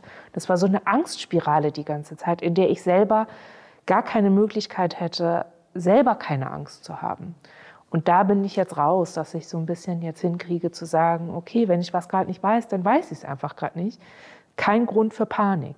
Also ich bin erwachsen, ich kann Dinge regeln. Das ist, wo wir jetzt sind. Vielleicht nochmal als Gegensatz bei uns ist es halt so, dass ähm, wir relativ weniger Amnesien haben als bei uns steht auch die partielle dissoziative Identitätsstörung mit im Raum, die sich eben dadurch kennzeichnet, dass weniger Amnesien da sind. Ähm, für mich fühlt sich das oft so an, wenn jemand anderes vorne war, als ähm, hätte ich einen Vollrausch gehabt, also wäre komplett betrunken gewesen und habe noch so einzelne Szenen, einzelne Fragmente von dem noch im Kopf, was eben passiert ist. Und so fällt es mir relativ leicht, mich zu orientieren ähm, weil ich grob eine Ahnung habe, eben was vorgefallen ist und genau das macht es halt um einiges leichter. Man kann oder man sollte in der Anfangszeit viel aufschreiben, auf Zettel, in Bücher. Ähm, es ist ja jetzt nicht nur das mit dem Einkaufen. Ja, Stell dir vor, du musst ja. regelmäßig Medikamente nehmen und du weißt nicht, habe ich die Tablette schon ja. genommen oder nicht. Da kann eine richtig gefährliche Situation daraus entstehen. Ne? Das heißt, du musst es aufschreiben und ähm, Post-it-Zettel kleben oder ein Kommunikationsbuch, in das alle hineingucken und hineinschreiben können. Da schreibst du rein, ich habe die Medikamente genommen. Ein anderer kann da reingucken, sieht das und weiß, es müssen keine Medikamente mehr genommen werden. Du musst also, was dir an Innenkommunikation, an, an Möglichkeiten, die anderen zu kontaktieren, fehlt, musst du außen herum machen. Musst dich aber umgekehrt auch darauf verlassen, dass das dann wahrgenommen wird. Das heißt, dass in das Buch geguckt wird. Deswegen ist es immer gut, also ich habe am Anfang sehr viel mit Post-it-Zetteln gearbeitet. Die klebten dann am Kühlschrank. Da steht dann drauf, Milch schon getrunken. Ich vertrage wenig, äh, ich bin laktoseanfällig. Oder solche Sachen eben. Ne? Ähm, Tabletten, Ernährung, so, so essentielle Sachen. Und damit muss man anfangen mit Kleinigkeiten. Also in Anführungszeichen Kleinigkeiten halt die Priorität haben, weil es gefährlich werden kann. Ne? Und wenn sich das erstmal etabliert hat, kann man das ausweiten. Man muss halt Prioritäten setzen. Ne? Und je mehr sich das Co-Bewusstsein entwickelt, desto mehr bekommst du dann halt auch mit, so wie sie das gerade beschrieben hat. Ich würde es nicht als Vollrausch beschreiben, so eher als wäre ich hinter so einer Milchglaswand und würde das dann noch mitbekommen, so am Rande eben in der Peripherie des Sehens so. Ne? Ähm, und daher weiß ich dann, sind Medikamente schon genommen worden, muss noch was eingekauft werden, was steht heute noch an. Und das, das Alltagsteam hier plant auch immer abends den nächsten Tag. Was steht an? Das wird nochmal aufgeschrieben, das wird nochmal festgehalten. Ähm, Termine werden notiert in Kalendern. Meine äh, persönliche Assistentin Alexa, die benutze ich, spricht mich an, erinnert mich an Termine.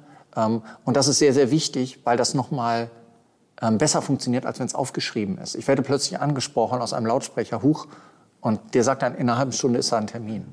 Oder heute passiert noch das und das. Das funktioniert sehr gut.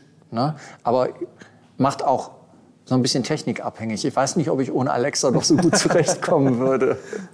ne? Ich wohne halt auch alleine. Ne? Mit, einer, mit einer Partnerin wäre das nochmal eine andere Sache. Ähm, und so muss ich mir da so ja, Hilfsmittel mhm. nutzen und bauen. Mhm. Gerade da merkt man auch nochmal jetzt, wenn ich äh, das euch so erzählen höre, dass allein zum Beispiel jetzt ein Termin wie heute, ähm, den dann auch wirklich pünktlich wahrzunehmen, erfordert dann natürlich auch nochmal extra Arbeit und Organisation auch von eurer Seite ist, ist echt auch noch mal, da merkt man noch mal, dass es wirklich aufwendig ist, sage ich mal, auch dieses System ähm, so funktionstüchtig zu halten. Ja, gerade weil es was ist, was aus der Routine heraus ist. Ein, ein ganz, äh, du, du hangelst dich ja in so einem, also ich sage immer, ich bin in einem Korridor, in dem ich mich wohlfühle. Ne?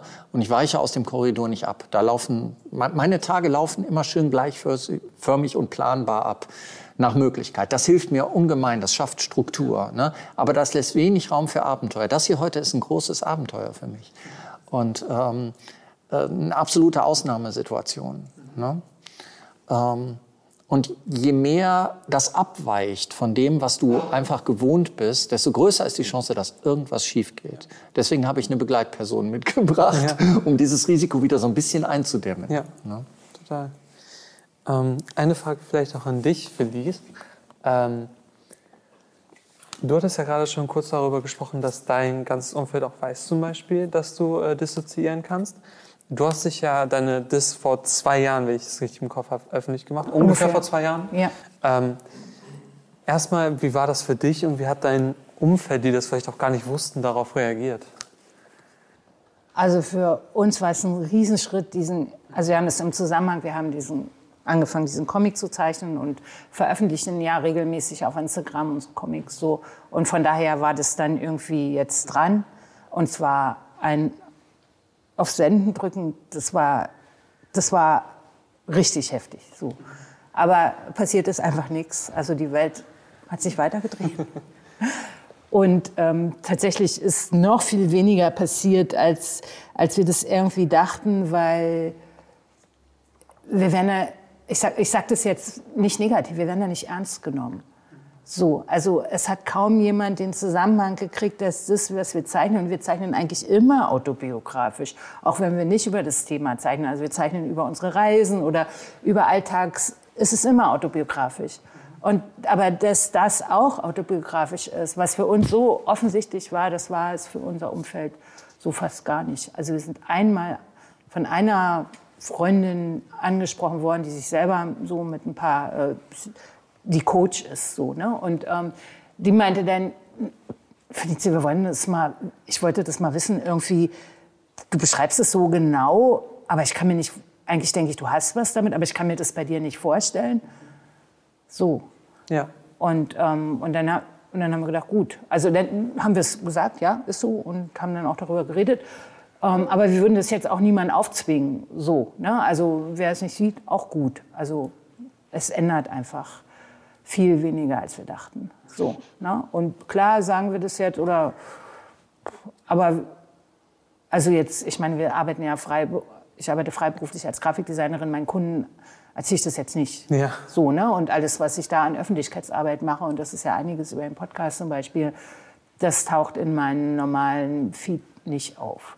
So. Ne? Es sei denn, ich zeichne einen Comic drüber, dann ist es wieder meine Arbeit als Künstlerin und dann kann man wieder anders darüber reden. Aber es hat sich viel weniger verändert, als ich dachte. Und selbst denen, wo es dann im Gespräch aufgetaucht ist, die können auch damit eigentlich nichts anfangen. Ich glaube, wir hatten das im Podcast, dass du gesagt hast, ne, eigentlich muss man nicht sagen, dass man eine Dis hat, sondern ich brauche Dis oder Dis ist bei mir anders. So, weil mit diesem Begriff können die Menschen klar gar nichts anfangen. Man ist nur selbst in einer anderen Bubble wahrscheinlich. Ja, also es hat viel weniger geändert. Und tatsächlich ist es ja aber auch unsere Strategie, äh, im Ernstfall halt einfach so dazustehen und sagen, ich doch nicht. So. Das ist natürlich auch irgendwie, aber so, also ist unser persönlicher Schutz. Ne? Wenn, wenn jetzt ernsthaft was passiert oder jemand uns daraufhin äh, für unzurechnungsfähig erklärt, was ja irgendwie die, vielleicht unsere größte Angst ist, so, ne, dass wir dann uns einfach hinstellen können und sagen, das glaubst du doch jetzt echt nicht. Aber ja, auch Strategien. Ja. Ne? total. Ich denke mal, das war bei jedem. Also ich weiß gar nicht, zum Beispiel bei euch, weiß das Umfeld das? Bei dir ja schon. Wie ist das bei euch? Ähm, also ausgewählte Personen wissen es, weil ähm, ich hatte früher wurde ich nur mit PTBS diagnostiziert und wo ich das meinen Leuten erzählt habe, kam direkt so, oh, damit will ich gar nichts zu tun haben, das ist mir so fremd. Deswegen achten wir viel, viel mehr darauf, wem wir das eigentlich anvertrauen wollen, weil das einfach ein sehr großer Schritt eben ist. Deswegen wissen es halt nicht so viele in unserem Umfeld. Bei mir weiß das auf der Arbeit niemand und nur wenige ausgewählte, ähm, sehr vertraute Leute aus meinem Umfeld wissen das. Und natürlich die Leute im Selbsthilfeforum, die mich persönlich kennen. Ja. Aber ich trenne das sehr, sehr stark vom Arbeitsumfeld ab. Ja. Wie, wir haben jetzt auch schon oft über Arbeit gesprochen ähm, oder auch über Studium oder sowas. Wie funktioniert denn ähm, die DIS in Bezug auf wirklich dann Arbeit und äh, beeinträchtigt die das stark oder wie habt ihr da dann andere Systeme, dass das auch funktioniert für euch? Im Studium ist es, also wir studieren ein inhaltlich schwierigeres Studium, was uns gelegentlich auch mal triggert. Deswegen äh, machen das eigentlich nur primär ich und ein anderer Anteil und können uns dann, sage ich mal, gut von den anderen abgrenzen, dass die es eben nicht mitbekommen. Dann klappt es schon, aber wenn es eben darum geht, zu Hause Texte zu lesen oder eine Hausarbeit zu schreiben und andere haben einfach keine Lust darauf, dann wird das halt nicht gemacht oder halt nur verzögert. Also es ist möglich, aber es ist ähm, generell von dem ganzen Aufwand belastend, würde ich sagen, und einschränkend, weil man sich halt um viele andere Dinge eben auch kümmern muss und die Gesundheit einfach auch an vorderster Stelle steht. Also wir haben unser Studium jetzt sowohl den Bachelor als auch den Master von der Zeit her einfach gestreckt dass wir nicht so viele Kurse auf einmal haben, weil das hätten wir gar nicht geschafft, ohne ja, in der Psychiatrie zu landen, doof gesagt. Ich ähm, arbeite nicht in Vollzeit ne, und ähm, habe Unterstützung durch das Alltagsteam bei der Arbeit. Und so funktioniert das. Ähm, mal gut, mal ein bisschen weniger gut. Ähm, aber ich komme damit klar. Also ich kann meinen Job machen. Das ist das Wesentliche. Ja. Wenn es mir mal schlecht geht und ich merke, ähm, ich kriege das nicht hin, dann melde ich mich eben krank. Genauso wie, jedem, wie jeder andere das tut, dem es schlecht geht. Wir sind unbedingt freiberuflich, weil wir uns dann genau so organisieren können, wie wir das brauchen. Also ich könnte mir nicht vorstellen, angestellt zu arbeiten, einfach weil, weil ich diese Ausgleiche eben, manchmal geht einfach gar nichts und dann muss ich halt vormittags spazieren gehen. Ja. Und dann mache ich halt meine Arbeit abends. Das ist voll okay. So, ne? Und das ist aber wichtig, um zu funktionieren. Genau. Ja, so, achso, jetzt seht ihr. Ja, ich würde gerne erzählen, dass ich ähm, äh, Beruf lange als Thema hatte und dachte, ich werde nie in Arbeit kommen, weil ich ähm, einfach so viel Assistenzbedarf habe und so viel Therapiebedarf auch hatte. Also ich hatte so viele Alltagsthemen und selbst als ich mich auf so einem Level hatte, wo ich dachte, okay, es ist jetzt nicht mehr die Hauptaufgabe, überhaupt eine Alltagsstruktur halten zu können und nicht mehr von meiner Symptomatik so hin und her geworfen zu werden, war es sehr, sehr schwer, einen Arbeitsplatz zu bekommen, einen Ausbildungsplatz. Ich bin erst mit 30 habe ich, mein, habe ich einen Ausbildungsplatz bekommen. Und das überwiegend, weil ich so einen hohen Assistenzbedarf hatte und äh, nicht Vollzeit konnte. Und das muss man sich, also ich glaube, das ist was, das hat mit der DIS nicht so viel zu tun, aber es hat mit meiner Lebensrealität als Überlebende von Gewalt zu tun. Dass ich einfach äh, oft gemerkt habe, ähm, dass dafür gar nicht so der Raum ist, also gar nicht so auch, also äh, das Verständnis dafür, dass es etwas macht, äh, schwierige Dinge überlebt zu haben und dass das, das Opferschaft in dem Sinne halt nichts ist, ähm, das ist nicht so ein Status wie Geschlecht zum Beispiel oder ähm, Alter oder so, sondern das ist äh, etwas, was, was sich auswirkt und was ich von vornherein nicht sagen kann, ja, es wird mich in den und den Bereichen beeinflussen. Also ich kann, ich konnte grob sagen, ja, es wird für mich schwierig, ich werde mich nicht so lange konzentrieren können, ich werde nicht so lange konsistente Leistungen abliefern können, ich brauche beweglichere Deadlines für Arbeiten, die abgegeben werden müssen und habe dann am Ende meine Ausbildung zur Hälfte zu Hause und zur Hälfte ähm, an der Schule gemacht und habe danach gedacht, ich muss jetzt tausend Jahre schlafen. Also ich, ich war wirklich so und ich war ja schon nach jedem, Schulab, also nach jedem Schulabschluss, das war ja in meinem Fall auch so eingegrenzt durch meine Biografie, bis ich einen Abschluss hatte, dauerte das sehr lange. Also alles war so nach hinten gezogen. Und auch den Arbeitsplatz, den ich jetzt habe, das ist eine Integrationsstelle. Sie wird, also es ist eine, ähm, eine Stelle, die vom Jobcenter finanziert wird für fünf Jahre. Ich weiß, dass ich am Arbeitsmarkt gar nicht lange gucken muss. Also das, was ich, wo ich jetzt gerade arbeite, ist ein kollektiver Betrieb. Der können alle wissen, dass ich viele bin, weil das einfach die Struktur ist. Ne? Zum normaler Arbeitsmarkt ist für mich absolut, das ist utopisch, das kann ich vergessen. Und das ist, womit ich gerade in die Arbeit gehe. Ich habe jetzt einen Beruf gewählt, der die Chance hat, selbstständig arbeiten zu können, wie Felice. Ähm, gerade mit so einem Gedanken von, äh, ich habe es geschafft, in meinem Leben Skills aufzubauen, mit denen ich dann später arbeiten kann. Aber die, die Grundplanung ist eine, die in Bezug auf die DIS auch einfach sagt, du bist nicht sicher. Deine Existenz ist nicht gesichert. Das heißt, an der Stelle ist es immer ein Stressor und es ist auch immer etwas, ähm, von dem ich weiß, dass da immer ein bestimmter Druck und ein bestimmter Stress drauf liegen wird. Das ist immer so der Gedanke, ähm, ja, 16 Jahre Hartz IV, das habe ich eben auch auf dem Buckel, das ist auch ein Trauma und das korreliert ganz eng mit dieser Arbeits-, auch mit meiner Leistungsfähigkeit. Denn immer wenn ich merke, ich kann gerade eigentlich nicht, eigentlich müsste ich jetzt spazieren gehen, ich müsste mich ausgleichen, merke ich, auf gar keinen Fall. Wer, wenn du jetzt äh, rausfällst, du landest wieder in Hartz IV und wir krebeln wieder jeden Monat irgendwie mit viel zu wenig Geld rum und es ist nichts für nichts da. Therapie kann nicht finanziert werden, alleine, wenn die Kasse wieder nicht zahlt. Also das ist ähm, der Druck und der Zwang, mit dem wir zur Arbeit gehen, ist durch, durch diese lange Zeit der Krankheit einfach, ist einfach da.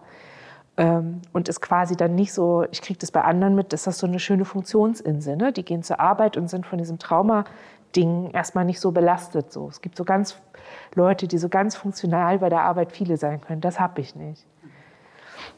Ja. Ist ja auch dann bei jedem von euch wieder ganz verschieden, merkt man dann wieder.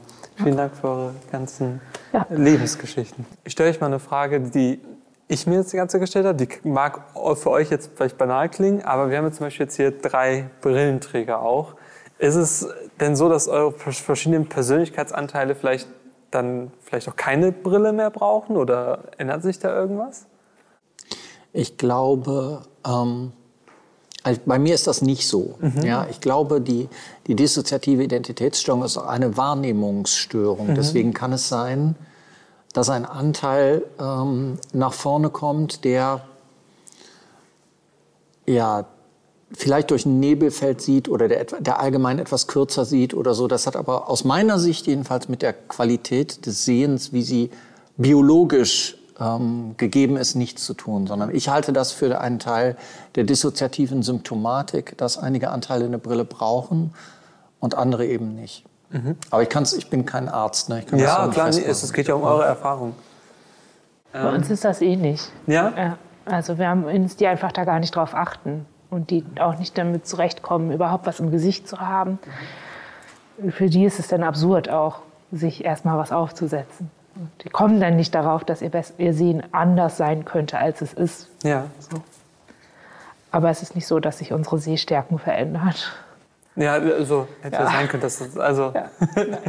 ich wollte dich einfach mal gefragt haben. Ähm, Lani, mal eine Frage an dich. Ähm, du bist ja auch unter anderem hierher gekommen, einfach mal, weil du dich auch gerne mit anderen Betroffenen austauschen wolltest. Wie ist es denn jetzt für dich mal, andere zu treffen und sich mit denen auszutauschen?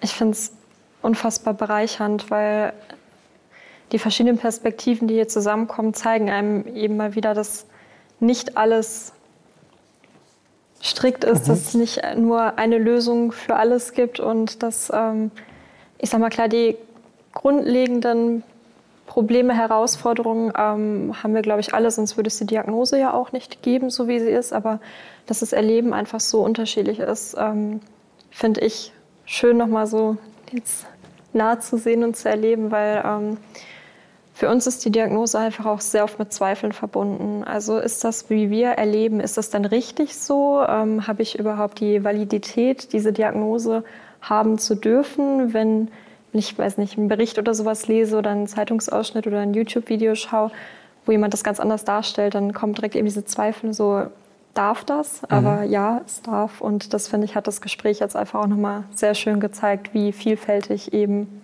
Vielfalt sein kann.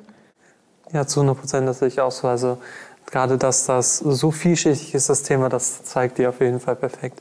Könntest du uns vielleicht auch noch ein bisschen was über dein Alltagsteam erzählen? Mhm. Also unser Alltagsteam umfasst fünf Personen, aber es mhm. ist jetzt auch nicht ein statisches Alltagsteam. Das bedeutet, dass ähm, mal jemand dazukommt, mal jemand anderes weggeht. Und das ist, glaube ich, das, was unser Alltagsteam so bereichernd macht, dass einfach viele verschiedene Perspektiven zusammenkommen und wir es so schaffen, eben den Alltag zu meistern. Mhm. Das ist auf jeden Fall eine schöne, bunte Mischung, sage ich mal. ähm, du hast ja gerade schon darüber gesprochen, wie bereichernd es sein kann, sich auch einfach auszutauschen. Ähm, du hast ja die Plattform Viele Sein gegründet. Wie kam es dazu und was war deine Motivation? Ja, wie das passiert ist, weiß ich auch nicht so genau. also ähm, natürlich habe ich Austausch gesucht. Ich glaube, so hat es angefangen. Ich habe aber vor allem Austausch gesucht mit Leuten, die ähnlich viele sind wie ich. Mhm. Ich mich in den äh, Angeboten damals nicht so wiedergefunden habe. Mhm. Und im Internet ist immer Platz. Ne? Also habe ich, was, hab ich was aufgebaut für andere. So, so hat sich das dann entwickelt. So ist es gekommen. Schön. Ja. Ähm, ich denke, es ist auch super wichtig, dass halt solche Plattformen geschaffen werden, also dass sich untereinander ausgetauscht werden kann, um halt auch einfach zu merken, wie du es gerade schon, ich glaube, also besser als du es gerade formuliert hast, kann ich es eigentlich gar nicht machen. ähm, ja, ich glaube, ja. es ist wichtig, darauf zu schauen, ähm, worum sich der Austausch dreht. Ja. Also, ne, ich, was ich oft erlebt habe, war, dass man sich im Negativen bestätigt hat und das Positive ist so ein bisschen, ist oft hinten drüber gefallen und auch dieser Gedanke von, ähm, oder diese, also ähm, Oft habe ich erlebt, dass ein Fokus aufs Trauma gelegt wurde und wenig auf den Alltag. Und für mich war aber das mein Schlachtfeld. Also das war das, wo ich hin wollte. Das war das, was mich beschäftigt hat. Mein Alltag und mein ganz alltägliches Leben.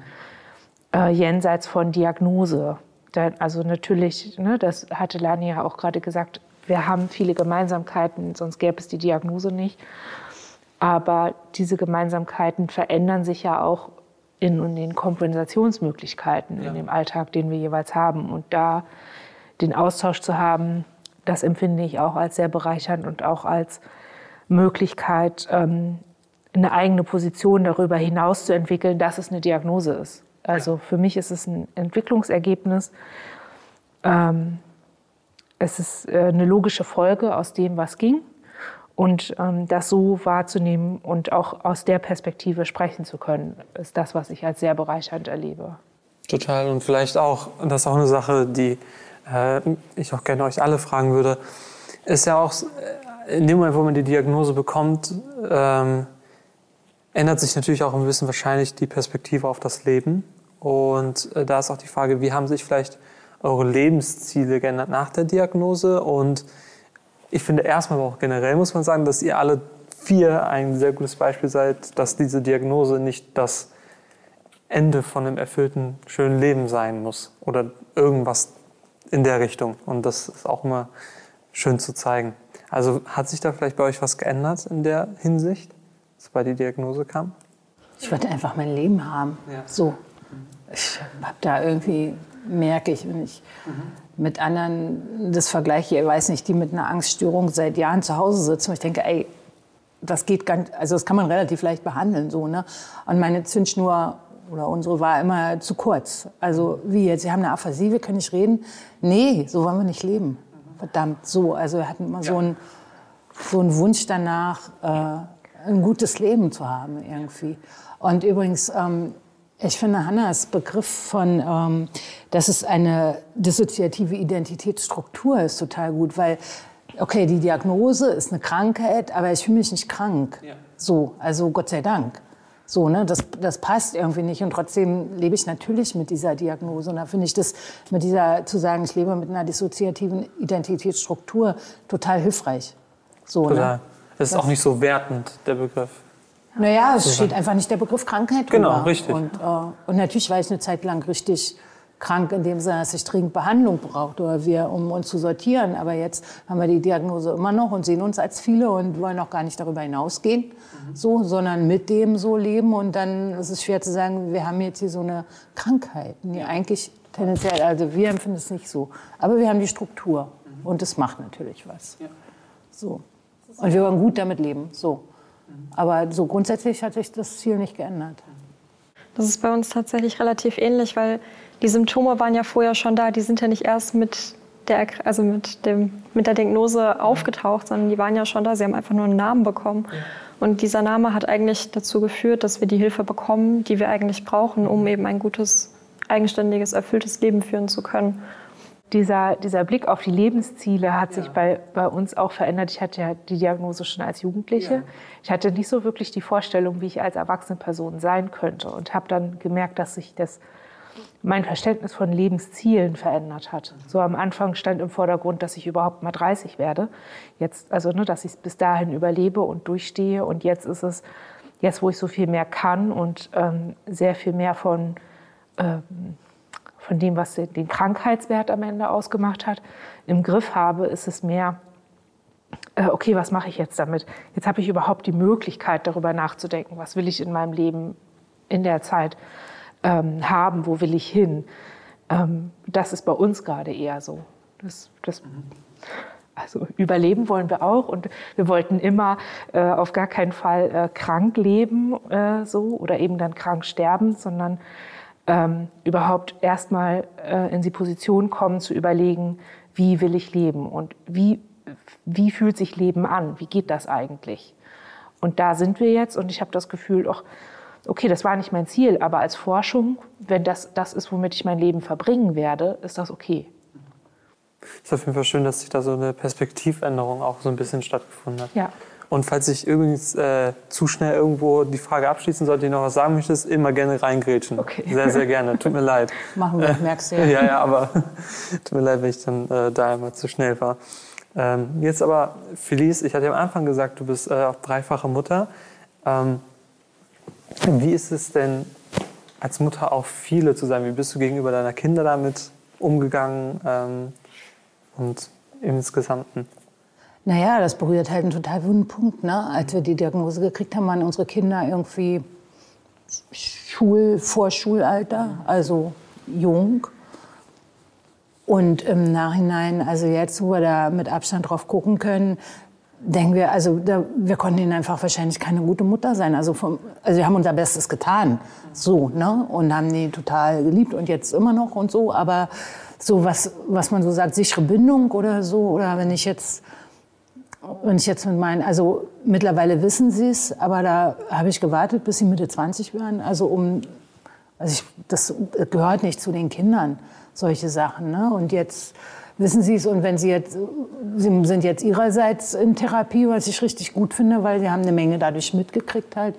Einfach, und wenn sie jetzt da Probleme haben oder so, dann, dann sage ich ihnen, was gewesen ist. Oder sie erzählen mir, was gewesen ist, was ich gar nicht mehr weiß. Aber wo ich im Kontext denke, ja, es wird schon so gewesen sein und oh Gott, was, was habe ich da gemacht? Also so unkontrollierte äh, Wechsel, unkontrollierte, also so Wutanfälle oder so, also was wir heute nur noch selten haben und im Griff haben und aber die halt dann andererseits durch die Dissoziation so massiv sind, dass selbst Erwachsene sie schwer aushalten. Und das waren Kinder. Ich, das, also das finde ich einfach das finde ich richtig scheiße, was da gelaufen ist. Aber ich, äh, ich habe getan, was ich konnte, als klar war, da ist was, bin ich losgegangen habe mir Hilfe geholt. Also ich meine, das ist natürlich auch, sage ich mal, so ein sekundärer Krankheitsgewinn ist immer einer da, der sich kümmert. So, also bei uns hat dann einer halt die Kliniken durchtelefoniert und was weiß ich. Also und wir haben richtig Intervallbehandlung auch. Also das sind das richtig, nachdem klar war, was es ist, sind wir das strategisch angegangen und äh, haben auch ziemlich schnell, weil wir halt drei Kinder haben, ziemlich schnell einen Klinikplatz gekriegt dann auch, um das sukzessive äh, für die um für die Kinder besser da zu sein. Aber sie waren halt einfach sehr klein und wir wussten von gar nichts. So, aber es war ja trotzdem da. Ja. Und das ist schon, das ist schon richtig scheiße. Das ist für Kinder richtig scheiße. Also, ja. Wir wünschen, es wäre anders gewesen, aber das Beste getan. Ja. Und das ist immer das Wichtigste, dass man sich das immer selber sagen kann. Ähm, Martin, du hast 2013 das äh, Disforum Seelenwelten eröffnet. Wie waren deine Erfahrungen bisher damit und wie hat das vielleicht auch deine Perspektive geändert? Ähm, es sind äh, sehr viele Leute äh, ins Forum gekommen. Es ist nicht nur für multiple Persönlichkeiten, sondern allgemein ähm, für Leute, die psychische Probleme oder psychische Diagnosen haben. Ähm, und ich habe, wir halten auch regelmäßig Forentreffen ab und ich habe sehr viele sehr besondere Menschen kennengelernt und durfte an sehr vielen Lebenswegen teilnehmen. Und das hat mir selber auch geholfen, ähm, mich selbst ein Stück weiter besser zu verstehen. Also ich glaube, ähm, dass, dass der Austausch äh, eine ganz wichtige Funktion hat. Man erkennt, man ist nicht alleine. Man erkennt, es gibt andere, die ähnliche Probleme haben, die vielleicht andere Wege ausprobiert haben, aber man lernt auch dafür. Selbst wenn ein Weg, den jemand anders gegangen ist, für mich nicht funktioniert, kann ich trotzdem etwas daraus lernen, etwas mitnehmen, an einem Schicksal teilhaben. Und das war eine sehr bereichernde Erfahrung. Und ich werde das auf jeden Fall auch weitermachen. Ja. Ich denke, das ist so ein Thema hier insgesamt, dass Austausch einfach sehr wichtig ist und auch einfach über dieses Thema zu sprechen und das einfach auch vielleicht mal ein bisschen offener zu diskutieren, in dem Sinne, dass äh, vielleicht auch Außenstehende oder auch gerade vielleicht sogar, wenn es vielleicht sogar Betroffene das hier gerade sehen, einfach in Berührung zu kommen, um halt zu merken, es gibt Stellen, über die man sich austauschen kann und man ist nicht alleine damit. Ich glaube, das ist vor allem wichtig, um zu verstehen, dass man sich immer ähm, von Normen umgeben fühlt und äh, ja besonders gut darin ist zu merken, wenn man rausfällt mhm. so, und wenn man nicht normal ist, wenn man krank ist, wenn irgendwas nicht so ist wie erwartet. Das macht ja auch was mit einem. Und wenn man dann unter Menschen ist, die es ähnlich empfinden, dass man merkt, okay, ich gehöre auch zu einer Norm. Ja. So, ne? ich, ja, bei dem, was nicht krank genannt wird, da bin ich dann halt krank und fall raus, aber in der Gruppe, die sich daraus ergibt, bin ich total normal. Das ist dann auch ein schönes Gefühl. Ja, ist auf jeden Fall besser, als ja. ausgeschlossen zu sein. Ne? Und irgendwie so, als, so als, als würde man äh, inhärent falsch sein. Einfach, ne? Und hätte keinen Platz. Und sich so als Gruppe zu erleben, finde ich dann schon auch, ja, ist einfach angenehmer im Leben zu sein. Ne? Ja, 100 Prozent. Ich denke, jeder Mensch hat ja das Bedürfnis, eine Gruppe hinzuzuhören, um sich, das macht, gibt einfach Sicherheit, eine Gruppe. Ja. ja. Eine Frage, die äh, ich mir gestellt habe, die vielleicht, also es ist auch so, fällt ein bisschen in die Kategorie wie die Brillenfrage, ähm, ist, wie fällt es sich mit dem Thema Einsamkeit bei euch? Weil ihr seid ja prinzipiell eigentlich immer viele. Fühlt ihr euch dann auch einsam? Ja, also ähm, das, was sich innen abspielt, kann keinen wirklichen menschlichen Kontakt ersetzen. Ne? Also ich habe wenige sehr gute Freunde, ähm, aber die dissoziative Identitätsstruktur ist etwas, was ähm, einen sehr isolieren kann, wenn man nicht aufpasst. Eben weil man, und das haben wir ja auch schon angesprochen, darauf bedacht ist, im Außen zu funktionieren, nicht aufzufallen, ähm, nicht komisch zu wirken oder so. Das führt auch dazu, dass man Kontakte nach außen schrittweise abbaut, bis man dann wirklich ganz alleine ist. Ne? Und eine Partnerschaft zu führen, ist mir über einen längeren Zeitraum hin noch nicht geglückt. Ne?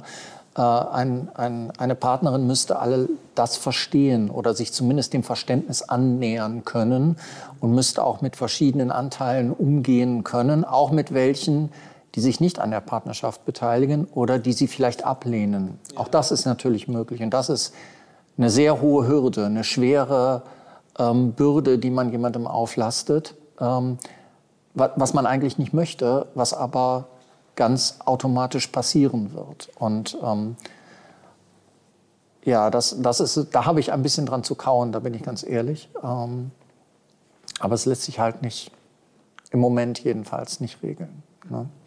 Da muss man noch warten. Vielleicht klappt es nochmal, vielleicht nicht. Ne? Aber Einsamkeit ist durchaus ein Thema. Ja. ja. Wie bei allen anderen Menschen dann wahrscheinlich ja. einfach auch. Ja. ja. Ich merke die Einsamkeit vor allem aufgrund der Traumatisierung. Und in Bezug auf die Gewalterfahrung, äh, die, die ich gemacht habe, da merke ich oft, okay, da zu bonden und mich mit anderen Menschen zusammen zu verbinden, ist praktisch unmöglich. Das ist einfach so eine Stelle, die immer, die irgendwie immer frei ist und mit der man am Ende irgendwie immer alleine bleibt. Aber ich habe das inzwischen äh, ein Stück weit akzeptiert und kann auch sehen, dass das nicht alles ist. Also dass das nicht dass das nicht der Grund dafür ist, dass ich einsam bin, sondern dass das etwas ist, was einfach schwer teilbar ist und was es ja am Ende auch traumatisch macht. So ähm, wegen der Diagnose oder wegen der Dis bin ich nicht einsam. Also da, das erlebe ich nicht so. Nee, würde ich auch nicht äh, sagen. Also ich habe schon gesagt, also für uns ist Alleinsein eh ein ziemlich sicherer Ort. Und andererseits sind wir relativ gut eingebunden. Also wir haben jetzt nicht so viele Freunde, was immer viel ist. Also wir sind irgendwie ganz okay eingebunden. Das ist jetzt nicht so ein Thema, eher so, dass, dass wir immer gucken müssen, dass wir genug Raum für uns selbst haben. So einfach, genau, eher so.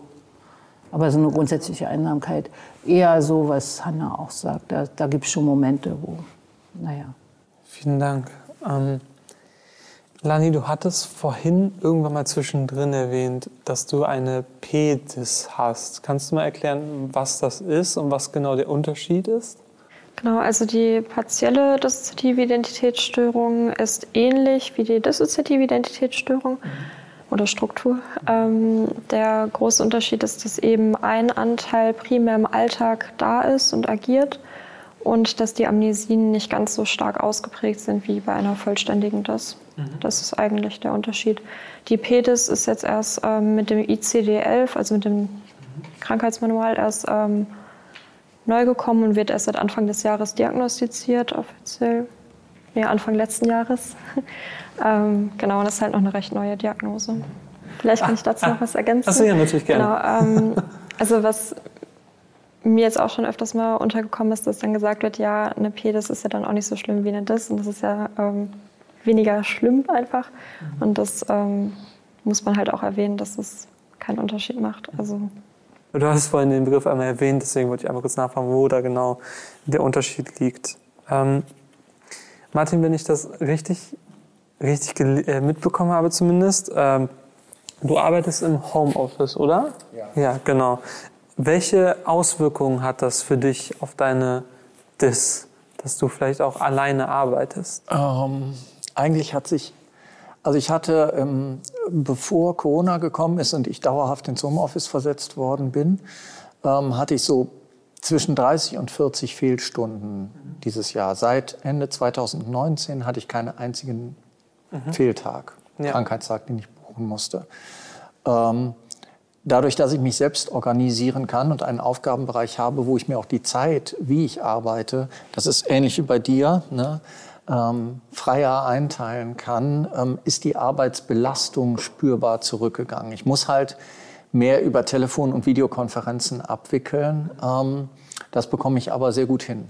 Ähm, also es hat sich, für mich hat, war das eine, eine bahnbrechende Verbesserung, auch für meinen Gesundheitszustand, für die Entlastung. Ähm, das hat für mich nur positive Auswirkungen. Äh, nicht ganz negativ heißt natürlich, man sieht die Kollegen nicht mehr so oft, ja. beziehungsweise nur bei Videokonferenzen. Ja.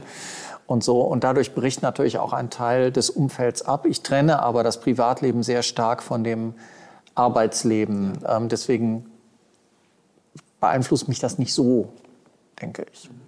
Aber es war sehr positiv. Ich bin meinem Arbeitgeber sehr dankbar, dass er mir das ermöglicht hat. Ja auch gerade, äh, da hört man ja auch wieder, dass es wichtig ist, dass ihr euch selber strukturieren könnt, äh, um einfach dann euch die Zeit zu nehmen, wenn ihr sie wirklich braucht.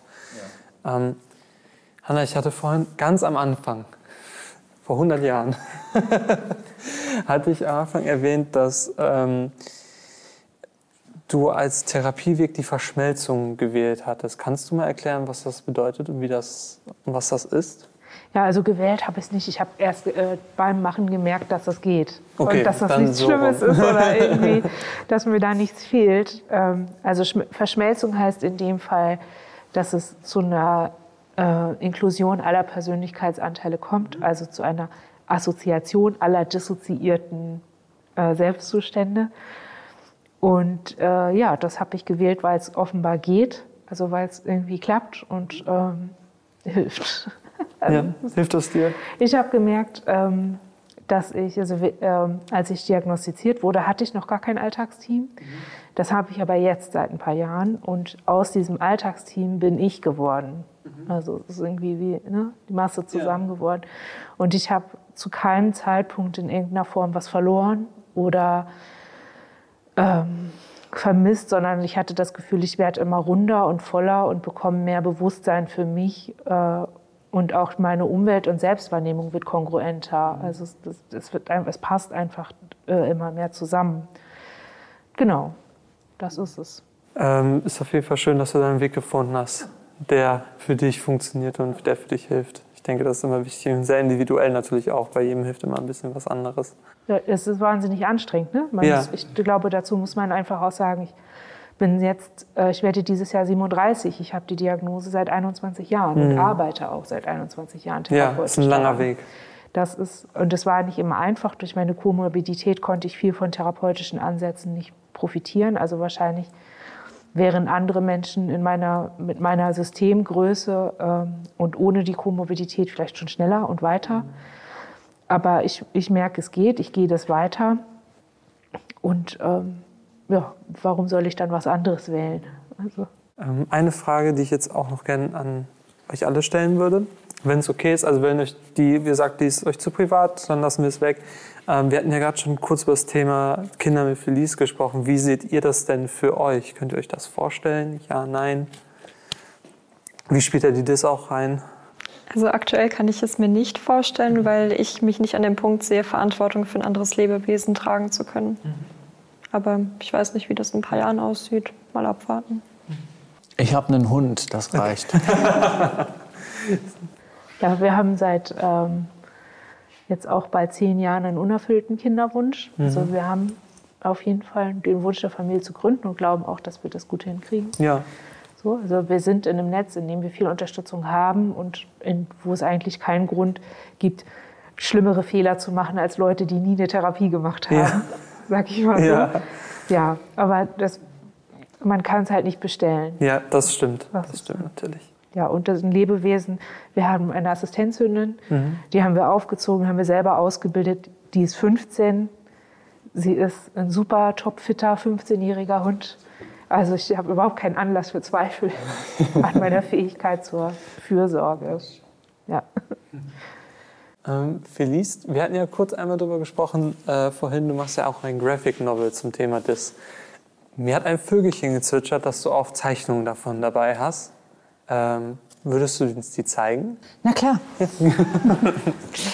also der Punkt ist eigentlich, dass ich keine Graphic Novel über dissoziative Identitätsstörung machen wollte und gemacht habe, sondern es sollte darum gehen, wie zwei Frauen in einem mittleren Alter, also meine Frau und ich, Ja. mein Dam, wie wir zusammengekommen sind und wie wir so das miteinander machen, so und so. Also Ja. eigentlich eine Geschichte über Beziehung. Ja. Und dann ist mir natürlich brandheiß eingefallen, dass ich, wenn ich eine Geschichte über Beziehung mache, nicht außen vor lassen kann, mit was ich in die Geschichte reingehe. Ja. So, nämlich damit, dass wir viele sind. Und meine Frau ist, ähm, hat, ist körperlich eingeschränkt. Ja. So, also wir treffen da aufeinander. So, ich sage ich mal, ich bin psychisch halt eingeschränkt, weiß nicht, ob das jetzt das richtige Wort ist, aber jedenfalls äh, ticke ich da anders als normal und sie, sie kann halt zum Beispiel nicht gut laufen, so, ne? Und wie funktioniert es dann? Also, und sozusagen die Botschaft oder die These dahinter ist, es ist ein Leben sowohl mit physischen als auch mit psychischen Einschränkungen, ist ein gutes Leben möglich. Ja. So, und dadurch haben wir, also weil wir darüber erzählen wollten, sind wir dann wieder mehr in Kontakt eben auch mit der DIS und haben darüber halt dann sind wir jetzt eigentlich überhaupt deswegen hier, weil wir gemerkt haben, das ist wichtig und in dem Zusammenhang haben wir auch dann dieses Outing sozusagen Ja. gemacht.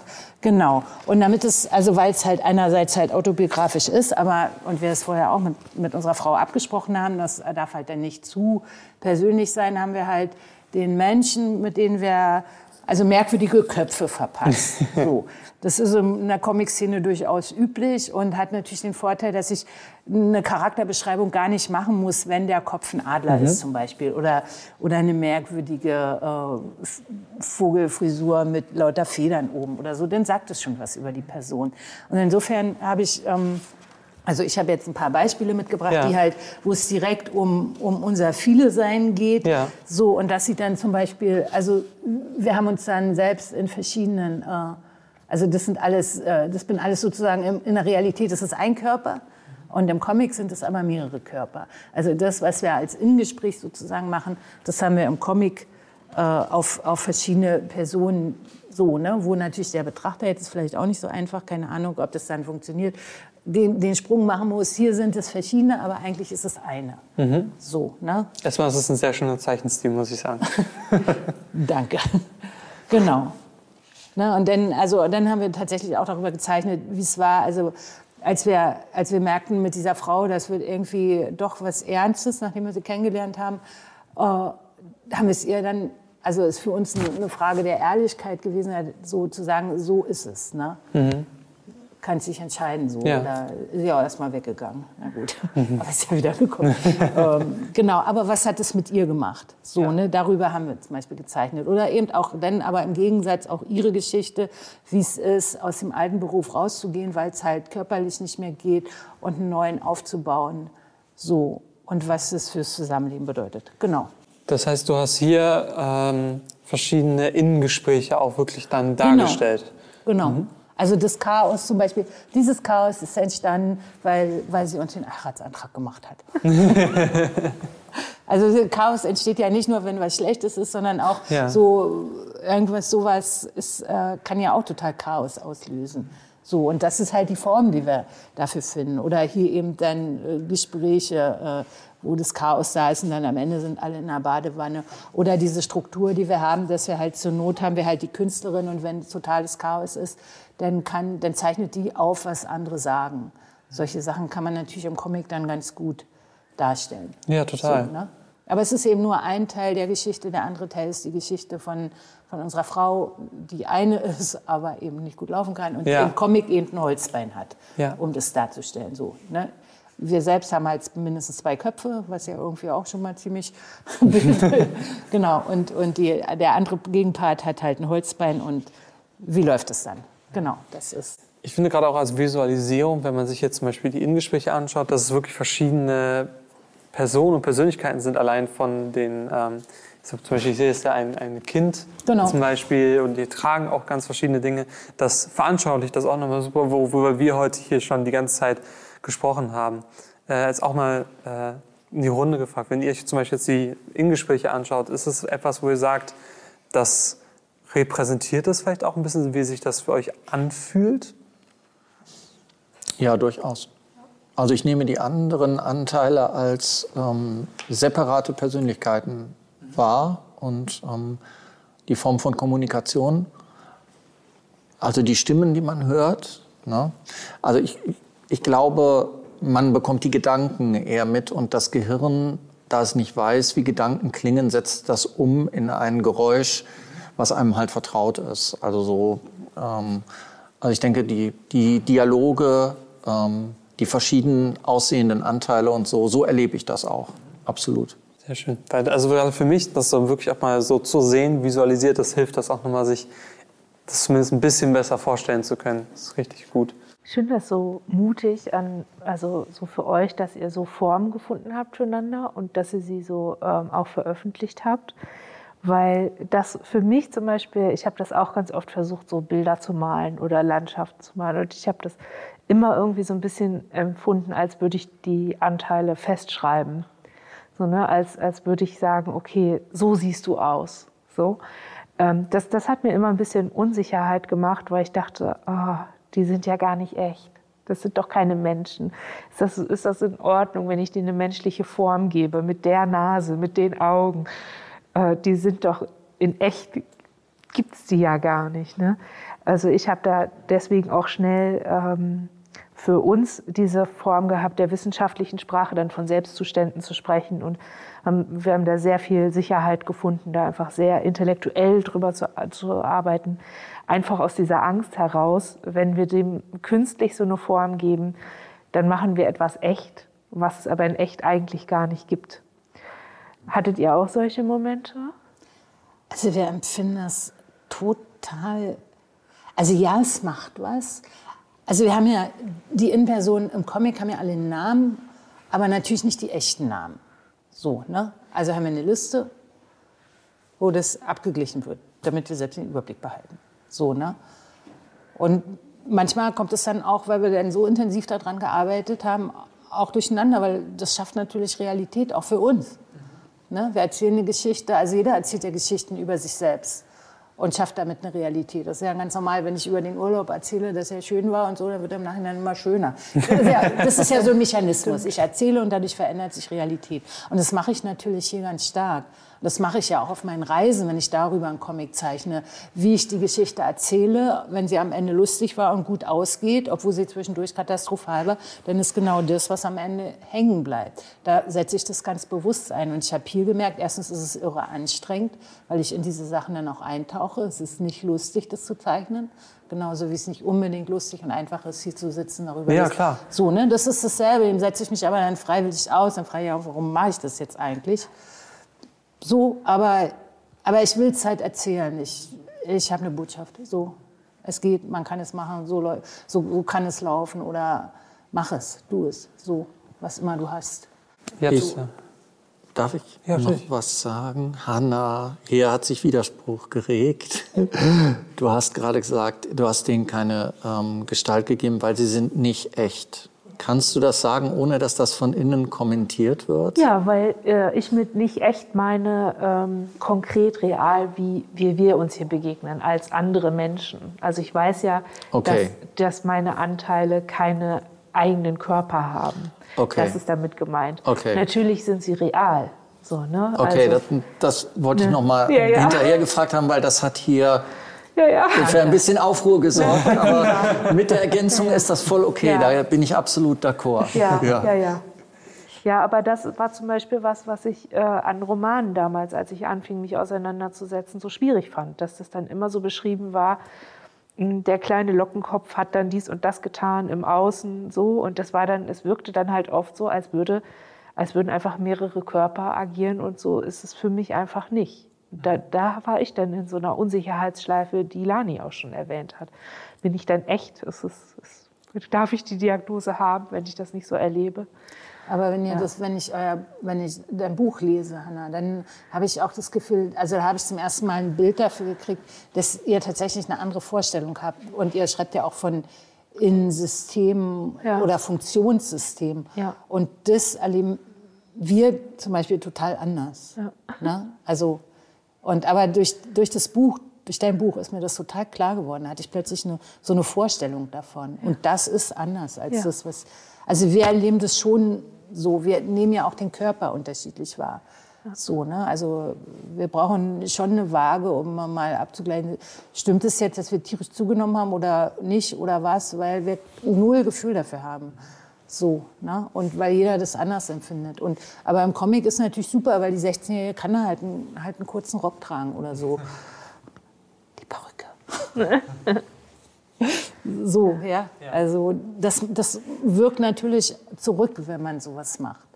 Ne? Also es ist einerseits äh, eine Erzählung und natürlich auch äh, nicht eins zu eins autobiografisch. Das ist ganz klar, wie jede Biografie ist Ne, es gibt einen Unterschied zwischen der Kunst und dem Leben und das ist Kunst fertig so.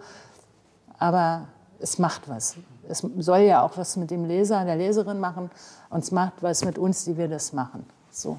Total. Also das macht es ja immer, wenn man sich mit sowas selbst genau. noch mal anders auseinandersetzt. Es sind jetzt gerade in der ganzen Diskussion im Nebensatz fast schon für mich zwei sehr interessante Punkte gefallen, die ich noch mal kurz ansprechen wollte. Und dir ist da was genau rausgefallen.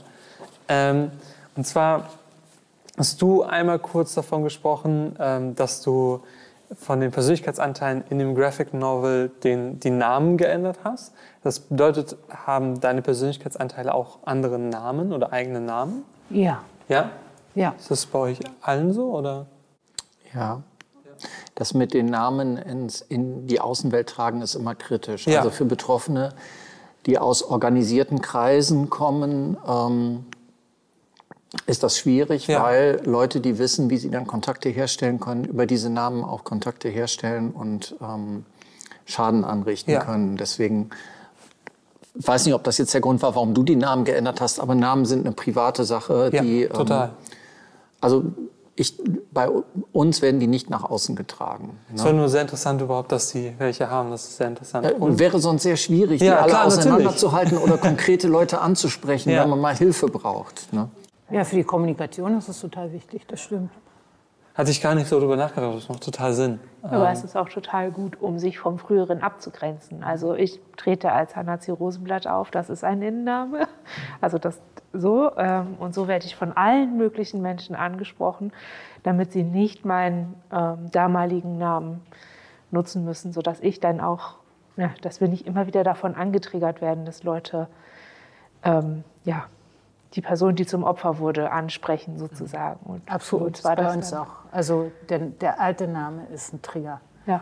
wenn wir schon mal bei Triggern sind. Genau, ich habe meinen mein, äh, Klarnamen dann geändert. Ich heiße jetzt anders, aber ähm, es ist irgendwie jetzt, heiße ich halt für alle Hanna und alle kennen mich so und damit bin ich außen. Ähm, aber das ist auch der einzige Name, den wir nach außen getragen haben. So alle anderen Um maximal noch in der. Therapie, aber auch da eigentlich nicht so gerne. Ja, Ist eher, stimmt, ist eher so, so privat, dass ich das auch eher selten erwähne, wie die wirklich heißen. Äh, und du hattest vorhin einmal noch erwähnt, ähm, dass, äh, ich weiß gar nicht mehr, in welcher Situation es gerade genau war, aber ähm, dass bei dir direkt ein Kommentar kam, äh, als, glaube ich, du erwähnt hattest, dass sie nicht reell waren. Genau. Ähm, ist es denn auch generell so bei was auch immer für Alltagssituationen, dass eure anderen Persönlichkeitsanteile, die gerade nicht die Hauptperson sind, dann euer Verhalten kommentieren? Teilweise? Ständig, nonstop. Die kommentieren auch dich. Oh. Ja, also es wird eigentlich alles Ja. kommentiert. Es gibt selten Ruhe, was, was es schwierig macht, sich also über weitere Strecken Konzentration anzusammeln für, Ja. für Aufgaben oder so, also wirklich bei der Stange zu bleiben. Äh, man kann das so ein bisschen ausblenden. Ich lasse zum Beispiel gerne Musik laufen, um mich vorne zu halten. Also ein, ein beständiger Output, der von außen kommt oder so, der hilft mir so ein bisschen, das, das auszublenden, was sich die ganze Zeit hier abspielt. Aber ja, es wird ohne Ende geredet und kommentiert. Krass. bei uns ist das nicht so. Nee, ich, Ich Oh, wie, ich ständig. beneide dich wirklich. Oh. ich würde es so auch nicht beschreiben, aber den Aufschrei hatte ich auch im Kopf. wie jetzt nicht echt. Ja, also äh, ich glaube, dass das bei uns nicht so ist, weil wir nicht so schnell verarbeiten. Äh, also ich, ich habe das nicht als konkrete Gedanken oder konkrete Sätze oder konkrete Kommentare. Ich merke das eher als Emotion, so als Zustimmung oder Ablehnung oder als oh, wo ist der Ausgang? So, also ne, dass meine Aufmerksamkeit irgendwie in Teilen einfach irgendwie unwillkürlich und nicht so lenkbar von mir, dass die irgendwie woanders hingeht. Aber wenn ich schlafen gehe und dann die Verarbeitung anfängt, ne, wenn dann Ruhe ist, dann geht's los. Also dann, ähm, ach und weißt du übrigens, als wir dann vorhin in Minute 20, äh, während wir aufgenommen haben, also da habe ich ja gedacht, dass, also dann kommt es und dann merke ich auch diese Gespräche. Aber so am Tag, ich habe nicht dieses ähm, so ein konstantes Murmeln oder ähm, Kommentieren, das habe ich dann meistens noch nicht. Da in solchen Fällen wenden wir aber auch genau das ein, was du gesagt hast. Also zum Einschlafen, um dem aus dem Weg zu gehen, Hörbuch oder so. Ja. Und so richtig konzentrieren, alle englischen Verben rausfiltern oder so Kram. so richtig Gehirnjogging, damit Ruhe ist. Ihr habt ja beide auch einen Podcast zusammen. Mögt ihr einfach mal ein bisschen darüber erzählen, wie das zustande gekommen ist und was ihr da so macht? Ja, also ähm, ich habe den Podcast 2015 gestartet, weil es noch keinen gab. Und ich dachte, okay, dann, äh, ich bin jetzt medienschaffende Person, ich mache das jetzt. Ähm, äh, die äh, Formate, die es bis dahin gab, haben mir nicht so gut gefallen. Und ich habe gedacht, es ist vielleicht auch ganz gut so, wenn Betroffene was für Betroffene ermöglichen. Also ich wollte überwiegend eine Bühne schaffen und habe das dann mit einer Betroffenen äh, gemacht ganz lange und dann haben wir gesagt, so jetzt sind jetzt haben wir über 100 Folgen zusammen aufgenommen. Wir fangen an uns zu wiederholen. Wir wollen den Rahmen öffnen für andere betroffene Personen und Feliza hat sich gemeldet und äh, hat gesagt, ja, ich habe Lust auch öfter mal dabei zu sein und dann haben wir das gemacht und die das ist natürlich dann äh, eine inhaltliche Erweiterung, weil Felice eine eigene Geschichte mitbringt, aber es ist auch äh, eine Erweiterung der Leute, die zuhören. Ne? Es ist dann sind nicht nur zwei Betroffene, sondern inzwischen sind wir zu sechst. Zu sechst? Ja, wir sind zu sechst, die wir den Podcast gestalten und äh, ja, jeden Monat eine Folge veröffentlichen. Äh, zum Thema viele sein, aber überwiegend sind es eben Alltagsthemen, äh, die aus unserer Perspektive besprochen werden. So, ja. Genau. Also so Fokusthemen haben wir immer, ne? ob das jetzt Urlaub ist oder Reisen oder solche Sachen. Ne? Ja. Oder Familie hatten wir, glaube ich, einmal. Ja. So. Wie wollt ihr sagen noch, wie der Podcast heißt? Ja, viele sein. Viele der sein. Podcast zum Leben mit dissoziativer Identitätsstruktur. Ein sehr passender Name. Ja. Sehr Das ist auch so gar kein Geheimnis. Ne? Das sagen wir auch gern nochmal. Viele sein. Ja. Ähm, Überall, wo es Podcasts gibt. ja, gute Werbeplatzierung im Werbevideo der Techniker Krankenkasse. ähm, Was jetzt falsch? ähm, zum Abschluss würde ich gerne noch eine, ich würde sagen, ein bisschen größere Frage hier in die Runde geben. Und da könnt ihr auch gerne ein bisschen drüber diskutieren. Und zwar, was würdet ihr euch wünschen von der Gesellschaft, im, auch im gesellschaftlichen Umgang mit der DIS? Und ähm, was noch vielleicht Vorurteile, mit denen ihr unbedingt aufräumen würdet, an alle, die das jetzt auch gerade vielleicht sehen? Was, was ist die Sache, die vielleicht auch da mitgenommen werden soll, um sich wirklich zu ändern? Ich finde, ein ganz, ganz großer Punkt ist, dass PEDIS und DIS nicht romantisiert werden.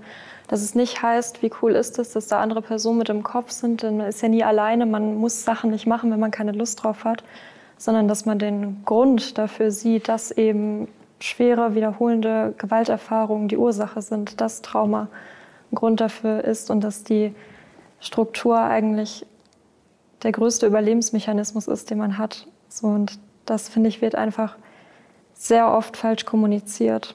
Und das fände ich halt schön, wenn Leute eben nicht nur ja, das sehen, was sie sehen wollen, sondern eben auch die Hintergründe verstehen und erkennen können.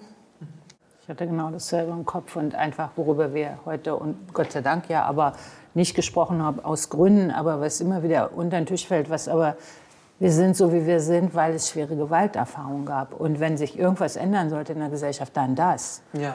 So, dass Kindern sowas nicht angetan wird. Dass Kinder davor beschützt werden. Sowas. Also das finde ich das Allerwichtigste. Das andere ist ja Ja, ich denke auch, äh, eine Forderung, die sich da anschließt, ist bitte, ähm, dass man mitbedenkt, dass aus den Kindern damals Erwachsene werden, die auch dann noch Opfer waren. Also ne, dieser, dass Kinder geschützt werden sollen, ist so der eine Imperativ, aber der andere ist durchaus auch, dass anerkannt wird, dass traumatisiert zu sein und Gewaltopfer geworden zu sein, mit Folgen einhergeht, die äh, sowohl eine psychische Krankheit äh, bedeuten, aber das hatte ich ja geschildert in Bezug auf meine Arbeitsgeschichte. Meine ganze Biografie ist davon beeinflusst. Und ähm, sehr viele Aspekte in meinem Leben sind davon definiert und, und gezeichnet.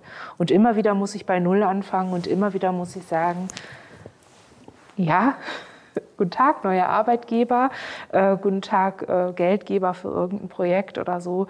Ich kann äh, XY nicht, weil ich ein Gewaltopfer war. Also eine, ne, und andere Forderungen sind natürlich sowas wie, naja, ich hätte gerne eine bedingungslose Versorgung meiner Wunden. Also äh, das ist sowas, äh, das ist was, von dem ich denke, dass das, das ist vielleicht eine große, diffuse Forderung. Aber wenn man im Kleinen dann schaut, ja, ich, ich, hätte gerne, dass meine Therapie durchgehend finanziert ist. Ich hätte gerne, dass ich, wenn ich nicht arbeiten kann, dass das auch nicht, dass das nicht das Problem ist, dass ich dann arm bin und gleich wieder im nächsten Gewaltkontext bin. Das sind so die Forderungen, mit denen ich äh, rausgehe. Aber auch ähm, gibt Betroffenen Geld, damit die selber für sich sprechen können. Also so schön ich es finde hier, äh, da so in diesem Rahmen sprechen zu können, weiß ich auch. Ich habe drei Projekte liegen, die einfach nicht finanziert sind, weil ich eine betroffene Person bin und nicht Profi oder äh, irgendeine Institution, die äh, richtig darüber spricht oder die das mal richtig aufarbeitet. Ähm, das ist so, wo ich denke, ähm, das schweigende Opfer oder die, die zum Schweigen gebrachten Opfer, die gibt es einfach nicht. So, es gibt einfach die, denen nicht zugehört wird und denen nicht ermöglicht wird, dass man ihre Stimme vervielfältigen kann. Das, das wäre jetzt meine Forderung. Ja. Ich glaube, du hast da einen ganz wichtigen Punkt angesprochen. Diese zweijährige Therapiepause, die eingehalten werden muss, ähm, reißt einen völlig raus. Die Therapie ist ein kontinuierlicher Prozess und da sollen wir ehrlich sein, ob wir da jemals rauskommen und sagen, wir leben jetzt ohne Therapie oder so, steht in den Sternen. Meine Therapeutin hat mir zum Anfang gesagt, mit 15 Jahren müsste ich erstmal locker rechnen. Und da sind diese zwei Jahre Therapiepause, die eine Zwangspause ist, ähm, gar nicht mit eingerechnet. Und in der Zeit fällst du zurück, weil die Therapie ist eine ganz wichtige Hilfe. Die Therapie hilft, Strukturen zu schaffen. Das ist ein Input, der von außen kommt, der auch zu Änderungen beiträgt. Wenn, das, wenn du da zwei Jahre darauf verzichten musst, bist du weit zurückgeworfen, wenn du dann wieder von vorne anfängst. Und du kannst mit einem kleinen Einkommen oder wenn du, wenn du auf Hartz IV angewiesen bist oder so, kannst du die Therapiestunden einfach nicht selber bezahlen. Das ist ein ganz großes Manko. Und ähm, was auch wichtig wäre, ist, es muss mehr Aufklärungsarbeit be betrieben werden. Also diese Hollywood-Darstellungen, dass alle Betroffenen ihre, ihre Serienmörder sind oder so, trägt nicht dazu bei, ein gutes Bild oder ein realistisches Bild von der dissoziativen Identitätsstörung darzustellen. Und ähm, es gibt immer noch Ärzte, ähm, die, die die Diagnose leugnen. Das heißt, Betroffene stehen oft vor verschlossenen Türen. Ähm, ja, obwohl die Diagnose im ICD-10 und im ICD-11 auch ähm, vorhanden ist, ähm, wird die immer noch abgestritten, auch von, von Psychologen und auch von Psychiatern. Und das macht es unglaublich schwierig, ähm, Hilfe zu bekommen, adäquate Hilfe zu bekommen. Und das sind so Sachen, die, ähm, ja, die müssten abgebaut werden. Aber ich weiß, das ist immer mit Kosten verbunden und wann immer es um die Geldfrage geht, ähm, ja, sieht es immer schlecht aus. Ne? Ja, man bleibt immer so ein bisschen als Rest übrig, ne? als, äh, das stimmt. So als Rest von der Gewalt, als Rest vom Trauma bleibt dann irgendwie jemand mit Dis. Und in der großen Struktur ist dann so, gibt es irgendwie nicht den Platz. Es ist irgendwie, es, entweder ist man das Gewaltopfer, dem man nicht mehr helfen kann, weil keine Strukturen da sind, die die Hilfe anbieten. Oder man ist das Gewaltopfer, das sich irgendwie richtig krass durchbeißt, aber irgendwie nie in diesen Heilungsmodus kommt. Und das ist was, von dem ich denke, das muss sich auf jeden Fall ändern. Also da, und das gar nicht mal nur, weil es uns Menschen mit Dis gibt, sondern weil es ja auch einen ganzen Haufen anderer Menschen gibt, die Gewalt erfahren und keine Dis entwickeln, sondern eine ganz andere posttraumatische Belastungsstörung oder Traumafolgestörung in irgendeiner, in irgendeiner Art. Das ist, glaube ich, ein gesellschaftlicher Wandel, ohne den auch das Verständnis für Menschen mit Dis nicht wachsen kann. Und man muss noch mal klar sagen, Missstände in der Gesellschaft sind dafür verantwortlich. Ne? Ähm, wenn Erwachsene Kinder misshandeln können ohne, und das so lange unbemerkt bleibt oder vielleicht nie ans Tageslicht kommt. Das sind Missstände in der Gesellschaft. Die Gesellschaft ist dafür verantwortlich, Opfer von solchen Verbrechen zu schützen. Und, ähm, oder, wenn sie sie nicht schützen kann, sie zumindest dabei zu unterstützen, ein halbwegs normales, gutes Leben auf die Beine zu stellen. Und da sind wir weit von entfernt. Ja? Das ist, das ist bedauerlich, sehr bedauerlich. Wir sind ja nicht so, weil wir eine schwere Erbkrankheit haben oder so, sondern weil uns Menschen Richtig. was angetan haben. Und jetzt müssen wir uns auch noch dafür rechtfertigen, dass wir so sind, weil wir halt überlebt haben. Ja. Und müssen wieder Gelder einfordern oder Therapie oder sonst was. Und sind schon wieder die. Früher haben wir es abgekriegt und jetzt kriegen wir es schon wieder ab, weil wir das Ergebnis von früher sind sozusagen. Also das ist schon systemisch gedacht ist das schon echt der Hammer. So. Ja. Das also das ist in dieser Gesellschaft halt immer noch so. Und das, das zieht sich ja. Wenn du, wenn du versuchst, mit einer psychischen Erkrankung einen Schwerbehindertenausweis zu bekommen, ja. ne, da kriegst du erst mal 30 Prozent. Keiner hier hat 30 Prozent verdient. Ne? Wir sind alle schwer getroffen. Also ich habe einen jahrelangen Kampf führen müssen, bis ich einen höheren Grad der Behinderung bekommen habe. Und man wird immer abgebügelt. Ne?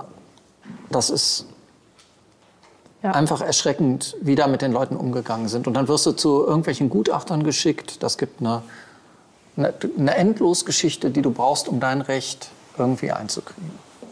Und dabei ist es schon ein Heilungsfortschritt zu erkennen, dass es das Recht ist, das man hat.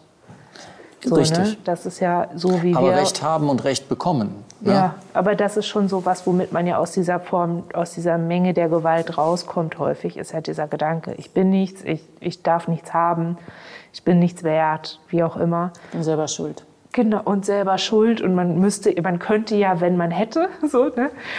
Und Sich nur ein bisschen Mühe geben. Genau, und das zieht sich weiter. Das ist einfach, das ist einfach auch nicht fair. Also, genau, ne, das, das, ist nicht fair. Das trifft es eigentlich. Ja. So, ja. Ich kann wirklich nur euch dazu beipflichten, gerade auch der Punkt, dass das, was euch passiert ist und dass das jetzt so ist, das ist nicht fair trifft genau auf den Punkt, weil das ist nichts, was ihr in irgendeiner Weise gesteuert noch verdient hättet. Kein Mensch hat das.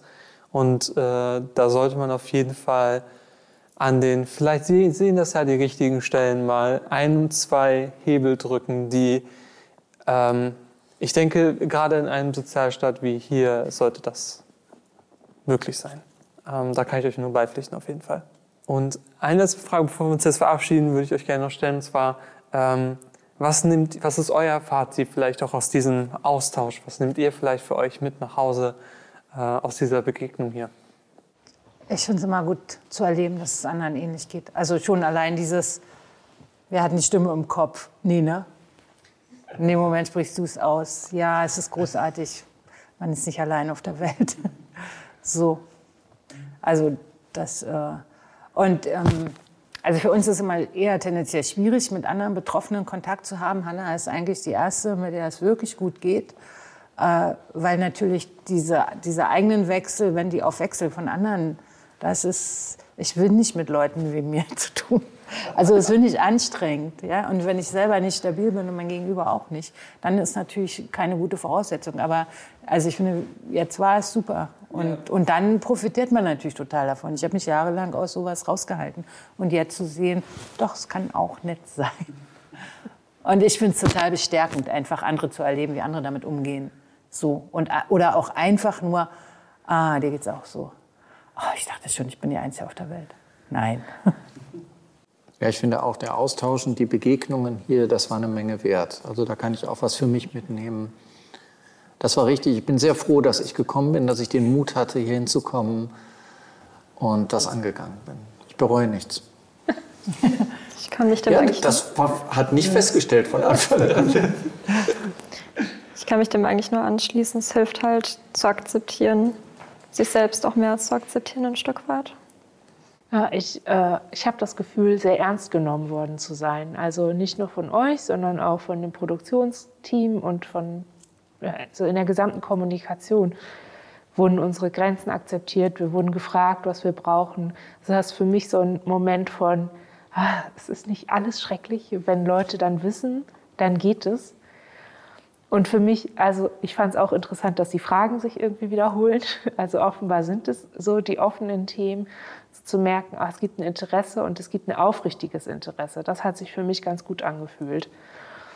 Und ähm, ja, Fazit ist auch, es geht. Also es ist möglich, vier Menschen zu finden, die sich als viele erleben, die äh, sich ausdrücken können und die ähm, was beitragen können, die sich aktiv einbringen können in die Aufklärung. Das finde ich auch, hoffe ich, dass es viele sehen. Ja, ich auch.